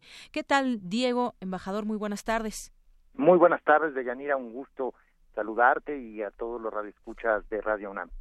Gracias, eh, Diego. Bueno, pues recientemente presentaste un libro de relatos, un mundo de historias, donde se retrata la realidad que cambió después del 11 de septiembre de 2001. Decía yo que se presentó el año pasado y además se sigue presentando. Ya nos eh, platicarás del libro. Y es un paseo por el mundo de la mano de personajes que viven situaciones límite, tanto en ciudades primermundistas como en lugares vueltos infierno por la guerra y en pueblos desolados. Es un recorrido que haces por el siglo XXI y sus avatares después del 11 de septiembre, decía yo, instantáneas de múltiples viajes, eh, historias, en estas historias un mundo, son 30 historias, un mundo irreconocible de Madrid a Montreal, de Bogotá a Melbourne, pasando por Atlacomulco, esta compilación de relatos cortos que llevan al lector a conocer historias de vida de personajes. Platícanos un poco eh, sobre este libro, de estas 30 historias que he tenido oportunidad de leer eh, quizás una decena nada más y que seguiré leyendo el libro. Historias que me gustaría que nos platiques, son historias reales. Cuéntanos. Deyanit, eh, a partir del 11 de septiembre del año 2001, creo que el mundo empezó a cambiar y a reconfigurarse. Hoy vivimos en un globo terráqueo en el que hay cada vez quizá menos comprensión entre países, sin duda alguna, entre sociedades, pero también entre individuos. Hoy eh, la otredad se ve como una amenaza en lugar de como una oportunidad para conocer, para crecer, para ensancharse espiritualmente y también intelectualmente. Esto es algo que a mí y creo que a algunos otros nosotros nos preocupa. Nos preocupa ¿por qué? Porque como humanidad tendríamos que estar en otro punto, tendríamos que estar en un punto de mayores coincidencias, un punto en el que hay puentes entre diferentes ideas. Hoy lo que vemos es quizá una lucha constante y, y un, una, negación a aceptar las bondades de la diversidad. Este libro, esta compilación de cuentos cortos, de relatos breves, es una manera de viajar, sin duda, alrededor del mundo, de sin necesidad de dejar la Ciudad de México, ver la belleza del Bósforo en Estambul, conocer las planicies de África en Nairobi, ver eh, la diversidad lingüística de Melbourne en Australia, conocer los confines norteños de nuestro país en Cajeme, Sonora, o, visitar eh, la capital del mundo que decua en Montreal. Realmente es un viaje alrededor del mundo. Cada relato tiene como contexto, tiene como, como bagaje, tiene como escenario una ciudad, un contexto muy específico, y en cada relato conocemos personajes muy diversos, eh, personajes con los que eh, sin duda quizá no tenemos nada que ver, algún indigente de las calles del barrio de la Candelaria en Bogotá, una empleada sexual filipina eh, en los desiertos de la Arabia Saudita, eh, un soldado desertor eh, en el Kabul, en la capital de, de Afganistán, Kabul.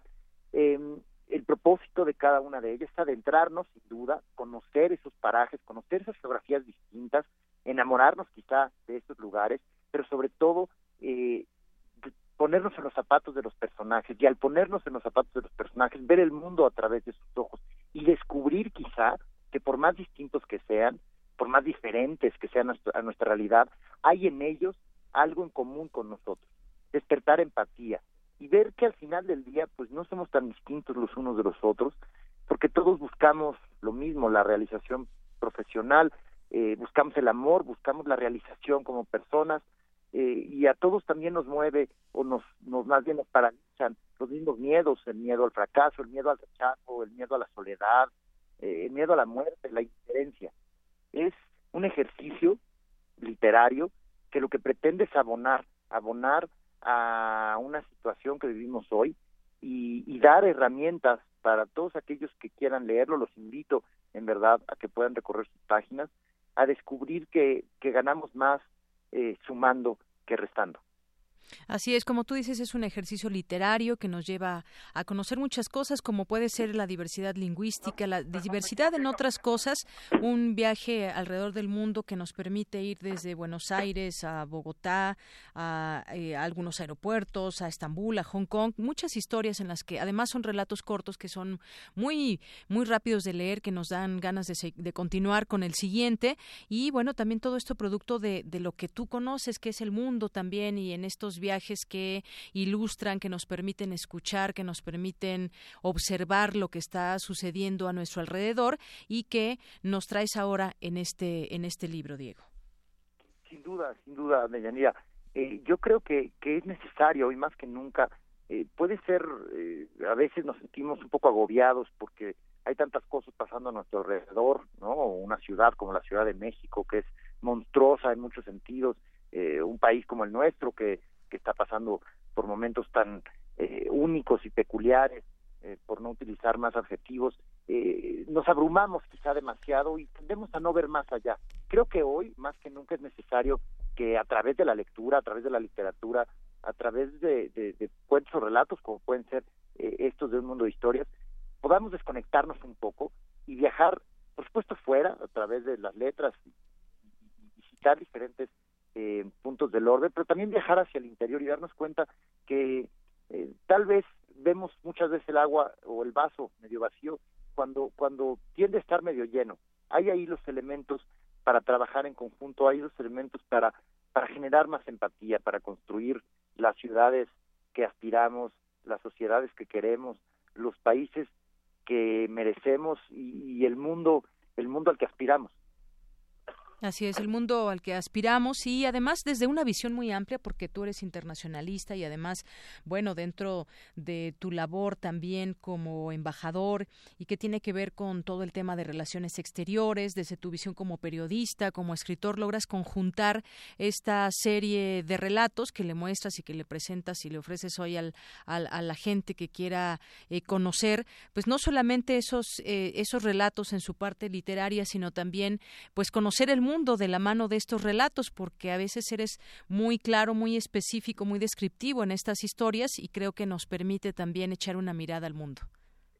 Ese es el propósito de Yanira, realmente eh, con una eh, visión mexicana, de darle una vuelta, una vuelta a esa geografía tan especial del mundo y, regresar a México, regresar y, ver que tenemos mucho para dar y mucho para construir, que está realmente en nuestras manos el el voltear al lado, el, darnos cuenta que muchas veces no nos permitimos conocer las historias más cercanas, eh, porque vivimos no enmarañados en, en, en, nuestra realidad, en nuestro trabajo. Hay que, hay que, hay que darse el espacio para escuchar. Es muy importante escuchar y en la medida en que escuchamos vamos a poder también hablar. Claro que sí. Y bueno, pues actualmente er, eres cónsul en Nueva York y hay muchos temas que yo decía circundan en tu en tu labor también, eh, no solamente de, periodista y de escritor, sino también como internacionalista y en tu propia labor. Y ahí, pues muchas veces la, la realidad que, que también vemos y que de ahí pues nos, nos arranca la idea de escribir.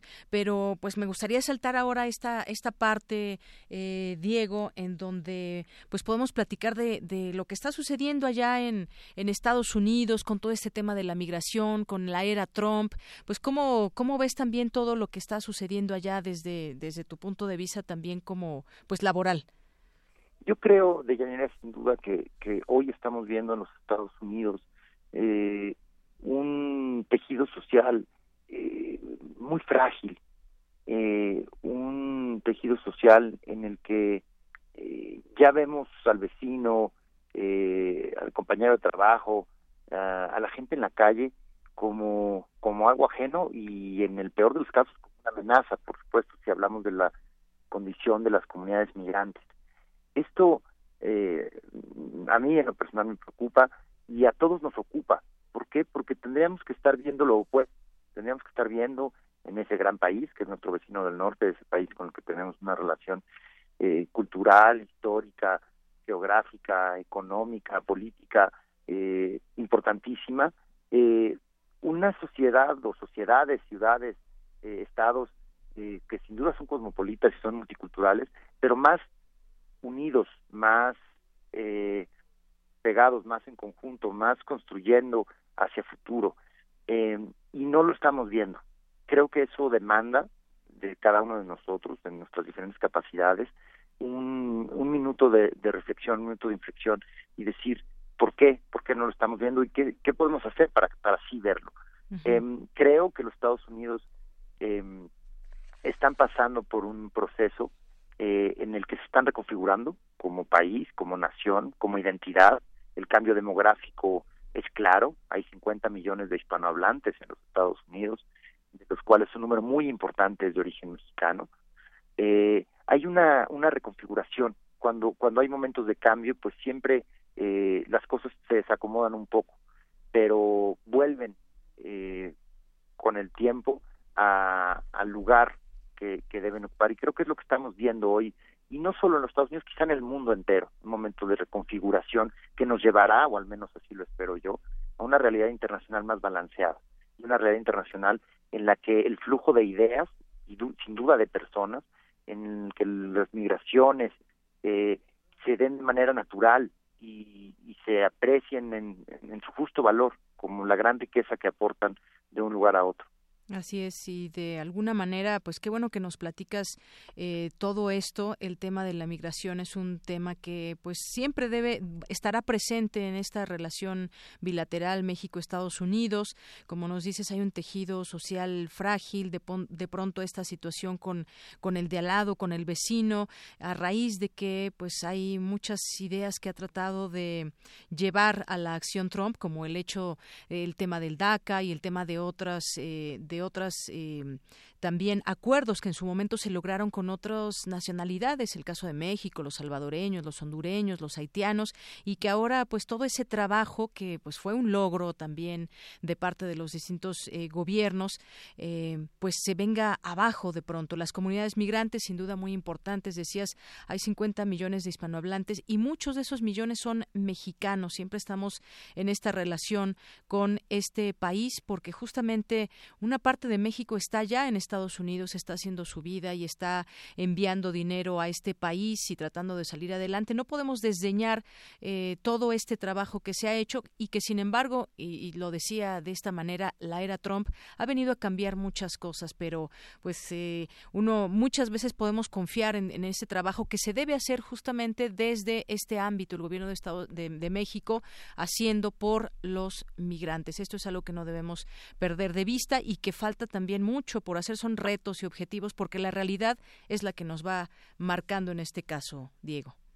Sin duda, Deyanira, eh, Estados Unidos tiene eh, hoy un sabor, un olor, un color, una esencia, un alma y un corazón mexicanos. La comunidad migrante, esa de Nueva York, pero también la de Nevada, la de Colorado, la de Kansas, la de Tennessee, la de California o la de Texas, son parte integral de ese país son parte de México, nunca van a dejar de ser parte de México, pero también son parte de los Estados Unidos. En México, por supuesto, desde la Cancillería, desde la Secretaría de Relaciones Exteriores, desde cada uno de los consulados, de manera diaria trabajamos con ellos. Muchas veces eh, siento que a este, de este lado de la frontera no hacemos conciencia de la importancia de las necesidades, pero también de las aportaciones de esa gran comunidad migrante hablamos de los migrantes de manera abstracta, sin aterrizarlo en caras, en rotos, en personas, en historias de vida. Viviéndolo todos los días, desde la trinchera de Nueva York, yo me he vuelto parte de esa comunidad. Yo he visto en ellos que son parte de los Estados Unidos. No podemos concebir a los Estados Unidos sin esa comunidad migrante mexicana, que como decía, nunca va a dejar de ser mexicana, pero tampoco nunca va a dejar de ser estadounidense. Eso hay que entenderlo, hay que encauzarlo, hay que apoyarlo, hay que aplaudirlo y sobre todo nunca hay que olvidarlo. Así es. Bueno, pues ahí está también importante hablar de lo que sucede desde este tu punto de vista, el trabajo que realizas allá como cónsul en Nueva York.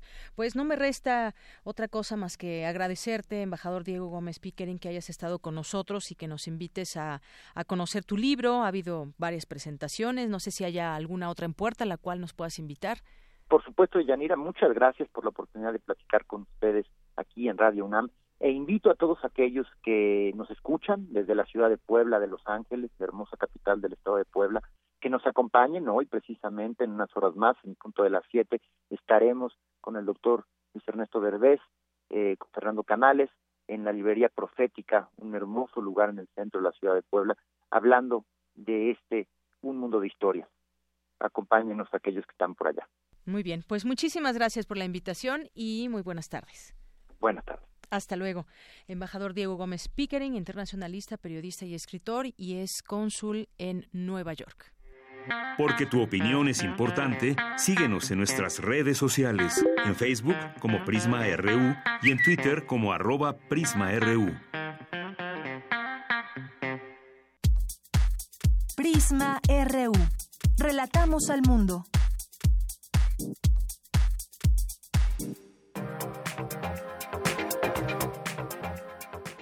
La canciller alemana Angela Merkel y el líder socialdemócrata Martin Schulz han llegado a un principio de acuerdo para formar una gran coalición, tras más de 100 días de gobierno en funciones. Una reunión de 24 horas de duración ha conseguido el entendimiento entre democristianos y socialdemócratas.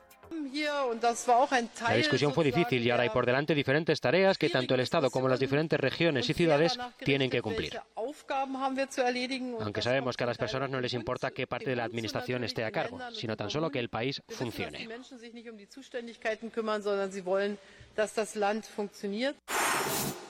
La cuota de acogida de refugiados ha sido uno de los puntos más complicados de acordar. Según el documento preliminar, finalmente serán 220.000 el número de personas que Alemania podría acoger anualmente, dijo Schulz. Estamos decididos a reinstaurar el poder económico y político de Alemania para hacer que Europa vuelva a ser un gran proyecto. Una Europa fuerte que se enfrenta a los desafíos del mundo. Eso es lo mejor para Alemania y eso es en lo que estos dos partidos estamos de acuerdo.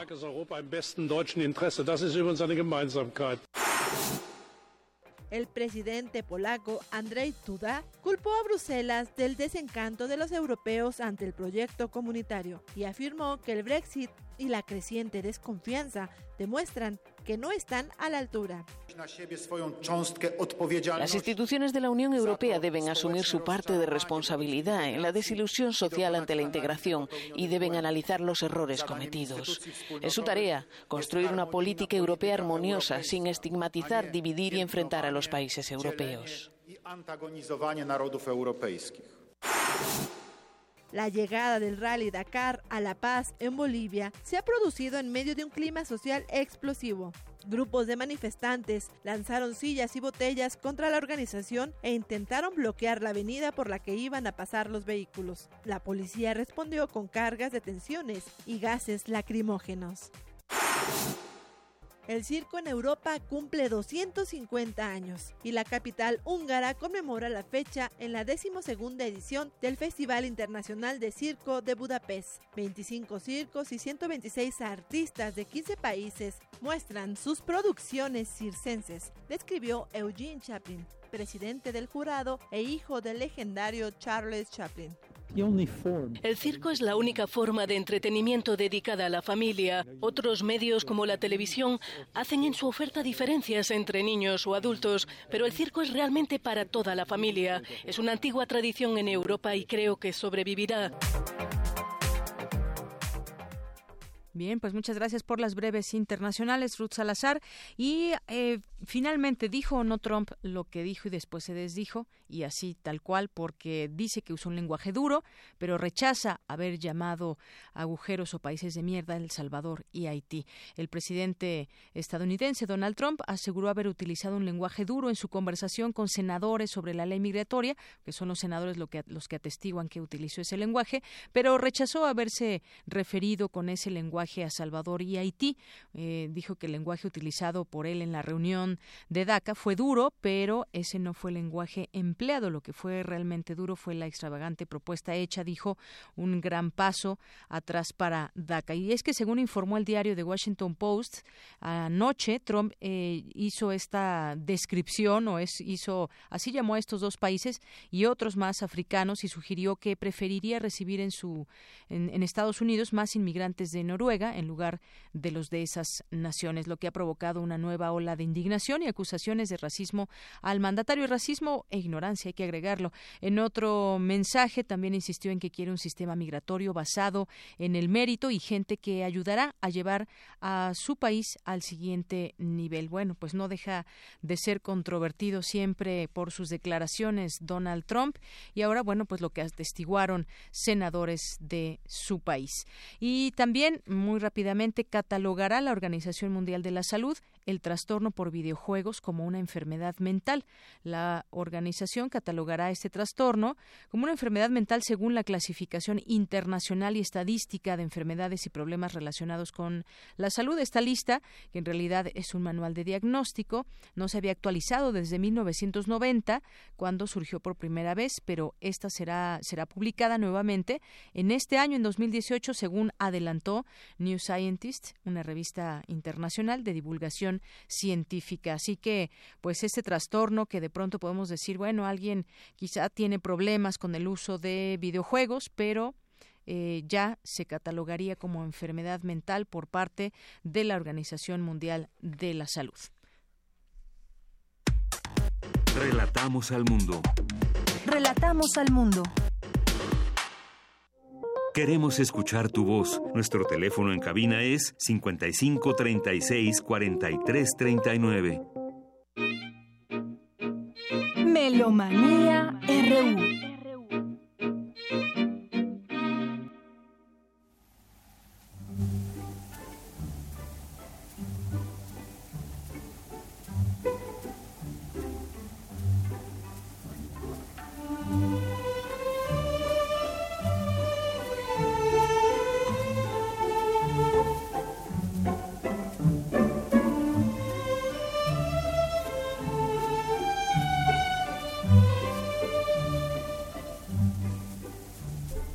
Pues ya estamos en Melomanía RU. ¿Cómo estás, Dulce Wet?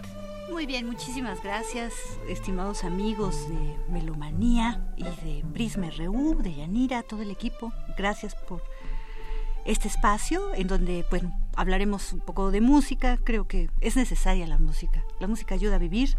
Esta música es como muy afable, muy amable. Es de Hermann Wolf Ferrari, compositor italo-alemán. Su padre era el alemán y su madre italiana y él decidió tomar este doble apellido un poco más grande. Estudió tanto pintura, porque era muy bueno en las artes plásticas como música, pero finalmente se decidió por la música. Destaca muchísimo en la ópera, inclusive este, fue nombrado profesor de composición en el Mozarteum de Salzburgo. Y digamos que yo siento, y ustedes oyen, la música es como muy amable, muy alegre. Este es uno de los compositores que la guerra detuvo en su camino de composición, ¿no? Como que la guerra fue demasiado impactante y entonces no transformó su estilo, pero su estilo es como muy amable. Hace poquito en el Festival Impulso escuchamos una de sus óperas que, que fue muy divertida porque hace también ópera bufa, digamos, este, cómica, y entonces, eh, digamos, un romántico ligero que entonces este, ahora lo hemos eh, rescatado, digamos, en el siglo XX, ha sido más este mucho más este conocido inclusive por José Carreras que uno de sus personajes este interpretó no de él estamos escuchando atrás un poco con la orquesta estable de la Academia de Santa Cecilia las cuatro Rustegui eh, y con Víctor de Sabata en su dirección. Escuchemos un poquito de esta música y nos vamos a enlazar hace poquito digo el año pasado, ya en el 2017, recordamos el fallecimiento de Morton Feldman. Tú te acordarás los primeros días de diciembre, inclusive hubo música, ha habido todo ese año, en 1987, se interpretó distintos compositores como Jorge Torres, este, Sainz, de quien además se va a tocar una pieza, eh, viene un acordeonista francés en la Carlos Chávez el domingo, que les recomiendo porque es de desde Rameau hasta nuestros días lo que toca. Bueno, pero él, él se dedicó también tanto a interpretar una obra para piano como a este, coordinar distintos conciertos. Ahora lo que estamos escuchando de Morton Feldman es una pieza muy corta, dice A Very Short Trumpet Piece de 1986. ¿Por qué nos interesó tanto o por qué es tan no sé, tan polémico el mismo Morton Feldman, ¿no? Siendo un hombrezote, eh, digamos, le, gustaba mucho la vida glamurosa, las mujeres, el buen vivir. y por otro lado era muy amigo de pintores. Entonces, la música de Feldman es minimalista en el sentido que tiene muy poquitos elementos, ¿no? Y hace grandes construcciones, sobre todo a partir de los finales de 1970. Sus piezas son de muy larga duración. Entonces, algo que aparentemente podría resultar muy sencillo, porque digamos tiene muy pocos elementos y son de larga duración, no lo es, porque eh, las proporciones rítmicas, las proporciones de los eventos como eh, los eventos sonoros como van cayendo, tienen una complejidad muy seria para los intérpretes rítmicamente, ¿no? Entonces tienen que tener con muchísimo pendiente porque las notas no necesariamente caen en el tiempo fuerte, que eso le daría una pauta y una regularidad, digamos, los propios minimalistas eh, estadounidenses, Reich, este, Philip Glass y todos ellos, este, eh, Adams también, este, tienen patrones que se repiten casi igual y que van cambiando a veces.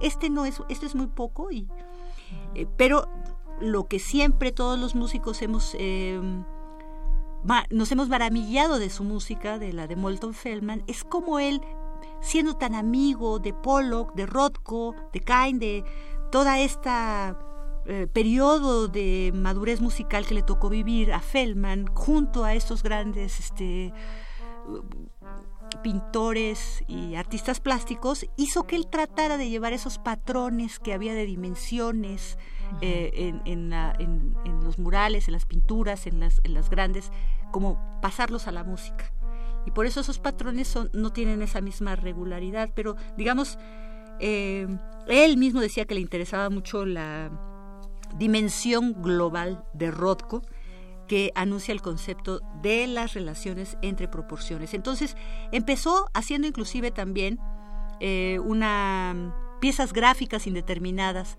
pero al querer eh, dejar un legado en la historia, porque digamos, las piezas gráficas indeterminadas, pues se prestan mucho a que haya como una, a que sea como una especie de improvisación controlada, porque una grafía menciona o qué eh, sonidos se tienen que tocar o en cuánto tiempo se tienen que dar y hay un como un rango y entonces hay una cierta libertad y por eso regresó. Eh, sí, eh, la música académica. Entonces, para poder estabilizar regresó y sin dejar de, improvisar, digo, también, ¿no? Eh, eh, fue también muy mm, una música muy propia de la segunda mitad del siglo XX esta música que, eh, que, se presta, eh, lo hizo mucho Lutosławski, fue uno de nuestros grandes maestros, a esta improvisación controlada, porque no es propiamente como el jazz, en donde está el... Rompes sí, sí, sí, no, no, no, es controlada porque hay ciertos parámetros que se, el propio Manuel Enríquez, que este año vamos a celebrar sus 40 años del festival, fue el que trajo todos estos conceptos por ejemplo, de grafía musical, de eh, improvisación controlada y todo dentro de la música clásica, porque digamos que hasta el siglo XVIII todos los eh, músicos también eh, eran improvisadores de la música y eso les permitía ir creando y todo. Después se, con el siglo XIX se especificó tanto todo y se hizo el virtuosismo de cada instrumento tan específico que entonces ya se escribieron las cadencias, ya no se dejó al intérprete esa libertad y digamos que en esta otra segunda mitad del siglo XX, después de la guerra, se retoma de con diferentes conceptos, pero algunos eh, sí, este aspecto importante de cada solista de la improvisación. A mí me llama la atención, en México el, ensamble Cepro Music tiene eh, con regularidad tanto conciertos para ensambles pequeños de cámara como música escrita y también tienen presentaciones en donde improvisan y es eh, ha sido muy enriquecedor ver cómo a partir de las piezas que ellos tocan en los distintos conciertos, ellos tocan bastante Feldman, cómo después todo ese lenguaje lo pueden incorporar y ofrecernos una velada, una tarde de improvisación, así que hay que pues estar al este tanto, ¿no? Improvisación controlada. sí. Entonces, por eso escuchamos un poquito a Morton Feldman, eh, recordando que un día como hoy, 12 de enero, eh, nace. Y nos vamos ahora a dos efemérides de fallecimiento. Tenemos a Giacomo Carissimi, compositor italiano, que falleció un día como hoy, 12 de enero de 1674. Entonces es uno de los compositores italianos más eminentes de los comienzos del barroco. A mí me, me gusta mucho la etapa de comienzos del barroco porque creo que es la etapa más experimental de ese periodo musical. Y, este, y entonces tienen grandes avances en muchas, en, muchas áreas eh, y que, bueno, pues a él se le considera el padre, por ejemplo, de Marc-Antoine Charpentier y Alessandro Scarlatti, ¿no? Conocemos mucho a Domenico por todo lo que es el piano, las cosas de teclado, pero Alessandro Scarlatti tuvo una participación increíble en todo lo que fuera la música religiosa coral. El propio Carissimi fue elegido maestro de capilla de la iglesia de San Apolinar en Roma y este y pues muchas de sus obras eh, eh, se conocen por copias porque los manuscritos originales se perdieron y fueron destruidos cuando se disolvieron los jesuitas en 1773. De él estamos escuchando extractos. Esta obra dura como media hora, entonces hicimos una edición para poder escuchar la historia de Jefe. Este es el álbum Primavera 2013 del sello Naif, un álbum del 2003 con el Parlamento de Música. Y de ahí nos vamos a... escuchemos un poquito eh, a a Giacomo Carissimi y después escucharemos un poco porque recordamos también que un día como hoy, en el 2007, falleció Alice Coltrane. Alice McLeod, perdón, Coltrane. McLeod es su apellido de soltera. Ella nació en la familia, en el seno de una familia que eh, incursionó en la música desde muy temprano, desde los siete años ya tomaba clases de piano. Y eh, empezó a dedicarse un poco al jazz gracias a su hermano Ernie Farrow, quien también tocaba el piano. Y así conoció finalmente pues, a grandes artistas hasta que al conocer a John Coltrane, personaje clave en su vida, se casa con él y empieza a tocar en la banda de su esposo, pero lo interesante es que deja, no solo toca el piano, sino también aprende a tocar la, el arpa, el vibráfono. Hay innumerables grabaciones en donde tiene todo esto. Al fallecer su esposo en mil 967 hace 50 años. Y que tocaban iglesias también. Sí, por supuesto. Bueno, yo creo que ahí es cuando tiene eh, el feeling del blues. lo, lo, lo, capturan finalmente de toda esta eh, forma religiosa de canto que, que es, es, conmovedora, ¿no? Y entonces, bueno, después lo pueden llevar a, al jazz. y además, en el caso específico de Alice, es que como al morir su esposo se dedica al hinduismo y entonces pone un centro y entonces su música tiene ella primero como que quiere dejar de tocar pero su hijo Ravi que toca el saxofón y que lo estamos escuchando y lo vamos a tocar y también es eh, en esta pieza que tras Linear Light escucharemos también a la percusión. Este eh, pues un poco de su de su producción. Yo no estoy escuchando casi nada de la... Yo sí escucho, ah, perfecto. te puedo compartir mis... No, no, no, ya, ya, ya, ya, ya, ya, la escuchas. sí, sí. Y bueno, pues es una de las grandes mujeres dentro del jazz. Aquí la, escuchamos escuchan, eh, interpretando el piano, Ravi Coltrane, como dijimos, el saxofón soprano y la percusión, Charlie Hyde en el bajo y Jack Denognette la batería. Muy bien pues este, todavía necesitamos eh, tener ya la agenda de actividades lista. Bueno, pero ya por ahí sale una invitación que nos hacías para el domingo en la Oscar Chávez. Sí, bueno, y está la Filarmónica de la Ciudad de México que el día, bueno, mañana empieza su, eh, con este fin de semana, un programa mucho, muy clásico, ¿no? La Mozartiana es la suite número 4 de Tchaikovsky, la número 40 de Mozart, y el idilio de Sigfrido eh, está en el Aulillo Lista y recuerden que ya la, la, sala la, reanimaron, ¿no? La semana que entra tendremos, yo creo, una entrevista con Felipe Pérez Santiago porque se estrena su primera ópera, pero se estrena en Cuernavaca, solo un día, el sábado, anímense. Vámonos para Cuernavaca a escuchar esa, esa primera ópera de buscar un mejor clima también, sí. el frío de la ciudad. Bueno, pues muy bien, pues muchas gracias, no, al contrario, jefa de la discoteca de Radio UNAM. Te esperamos el siguiente viernes. Hasta gracias luego. A ustedes.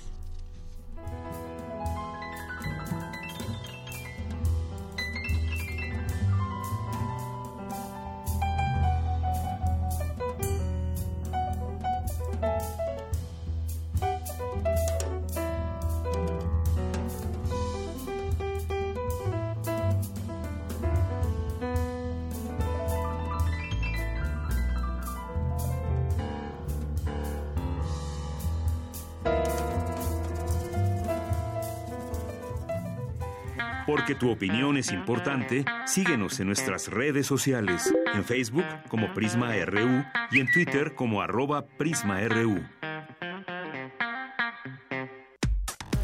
Relatamos al mundo. Relatamos al mundo. Bien, continuamos. Vamos ahora con la cantera RU de mis compañeros Virginia Sánchez y Antonio Quijano, que en esta ocasión nos presentan a Elesban Molina Salgado, estudiante de la ENES Morelia, quien ganó el primer lugar en la categoría de licenciatura del concurso Capturando México. Elesban Molina Salgado, estudiante de la Escuela Nacional de Estudios Superiores Campus Morelia, obtuvo el primer lugar en el primer concurso Capturándome, mi vida en la UNAM organizado por la Coordinación de Difusión Cultural, la Filmoteca UNAM y TV UNAM. Conozcamos más sobre este creativo universitario.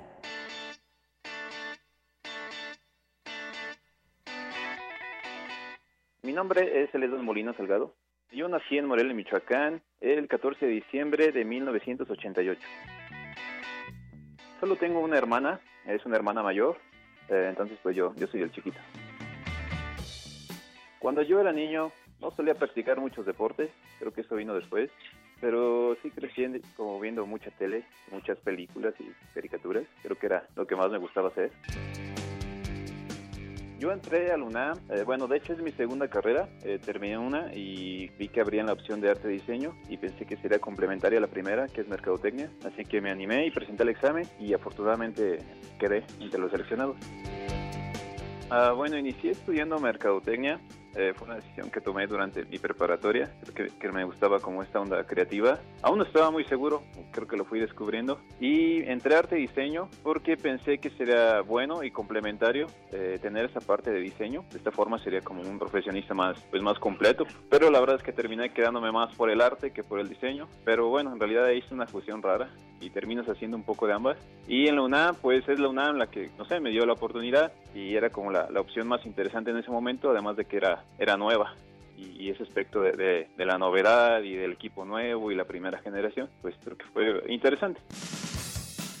Esteban Cortés es un cortometraje que realicé con dos amigos y colaboradores, Oscar Galiote y José Luis Arroyo. En pocas palabras, el cortometraje trata de, de, la vida de un banco que está destinado pues a hacer lo que hacen todos los bancos, que es ser usados para sentarse sobre ellos, pero que él decide cómo cambiar su futuro, así que decide cómo inscribirse a Luna y pues de ahí eh, emprende como una serie de aventuras nuevas y pues es eso, que en realidad él, decidió hacer eh, de su vida lo que él quiso. Eh, obtener el primer lugar, pues es un gran logro, ¿no? Eh, no esperábamos como eh, lograrlo, pero teníamos buenas esperanzas, así que esto pues nos invita como a seguir intentándolo, ¿no? Como hacer nuevos ejercicios, participar en más convocatorias y pues no, no dejar de hacer esto que nos gusta. Uno de, de mis referentes en la animación es John Kricfalusi, que es el creador de Ren y Stimpy y ha participado en videos de Bjork, los Rolling Stones, entre otros. Lo que más me gusta hacer en mis tiempos libres es escuchar música, definitivamente. Es como parte importante, no solo de como pasatiempo, sino es como algo que me inspira mucho en mi trabajo y que me mueve. Pero también me gusta practicar algo de deporte y también ver algo de tele o, algunas películas que, que también es como importante para mí.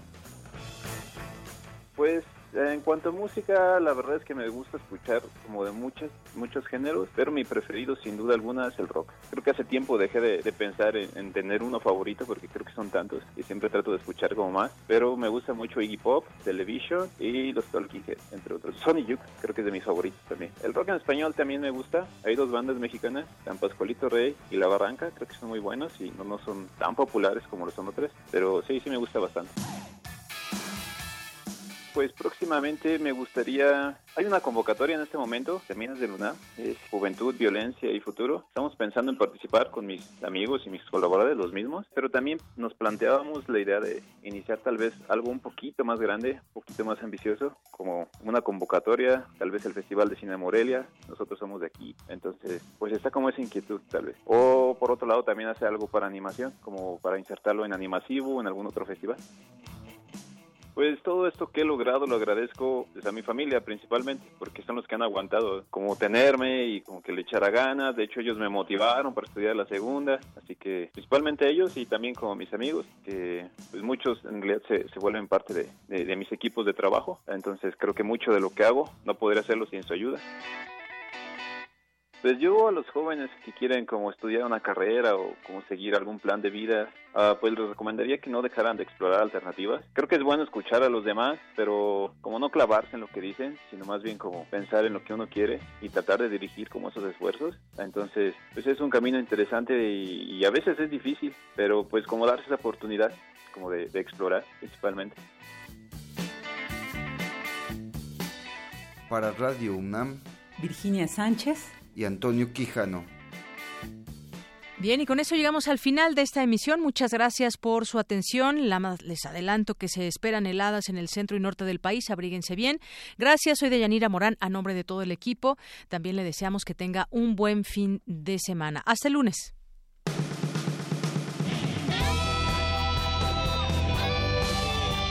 Prisma RU. Relatamos al mundo.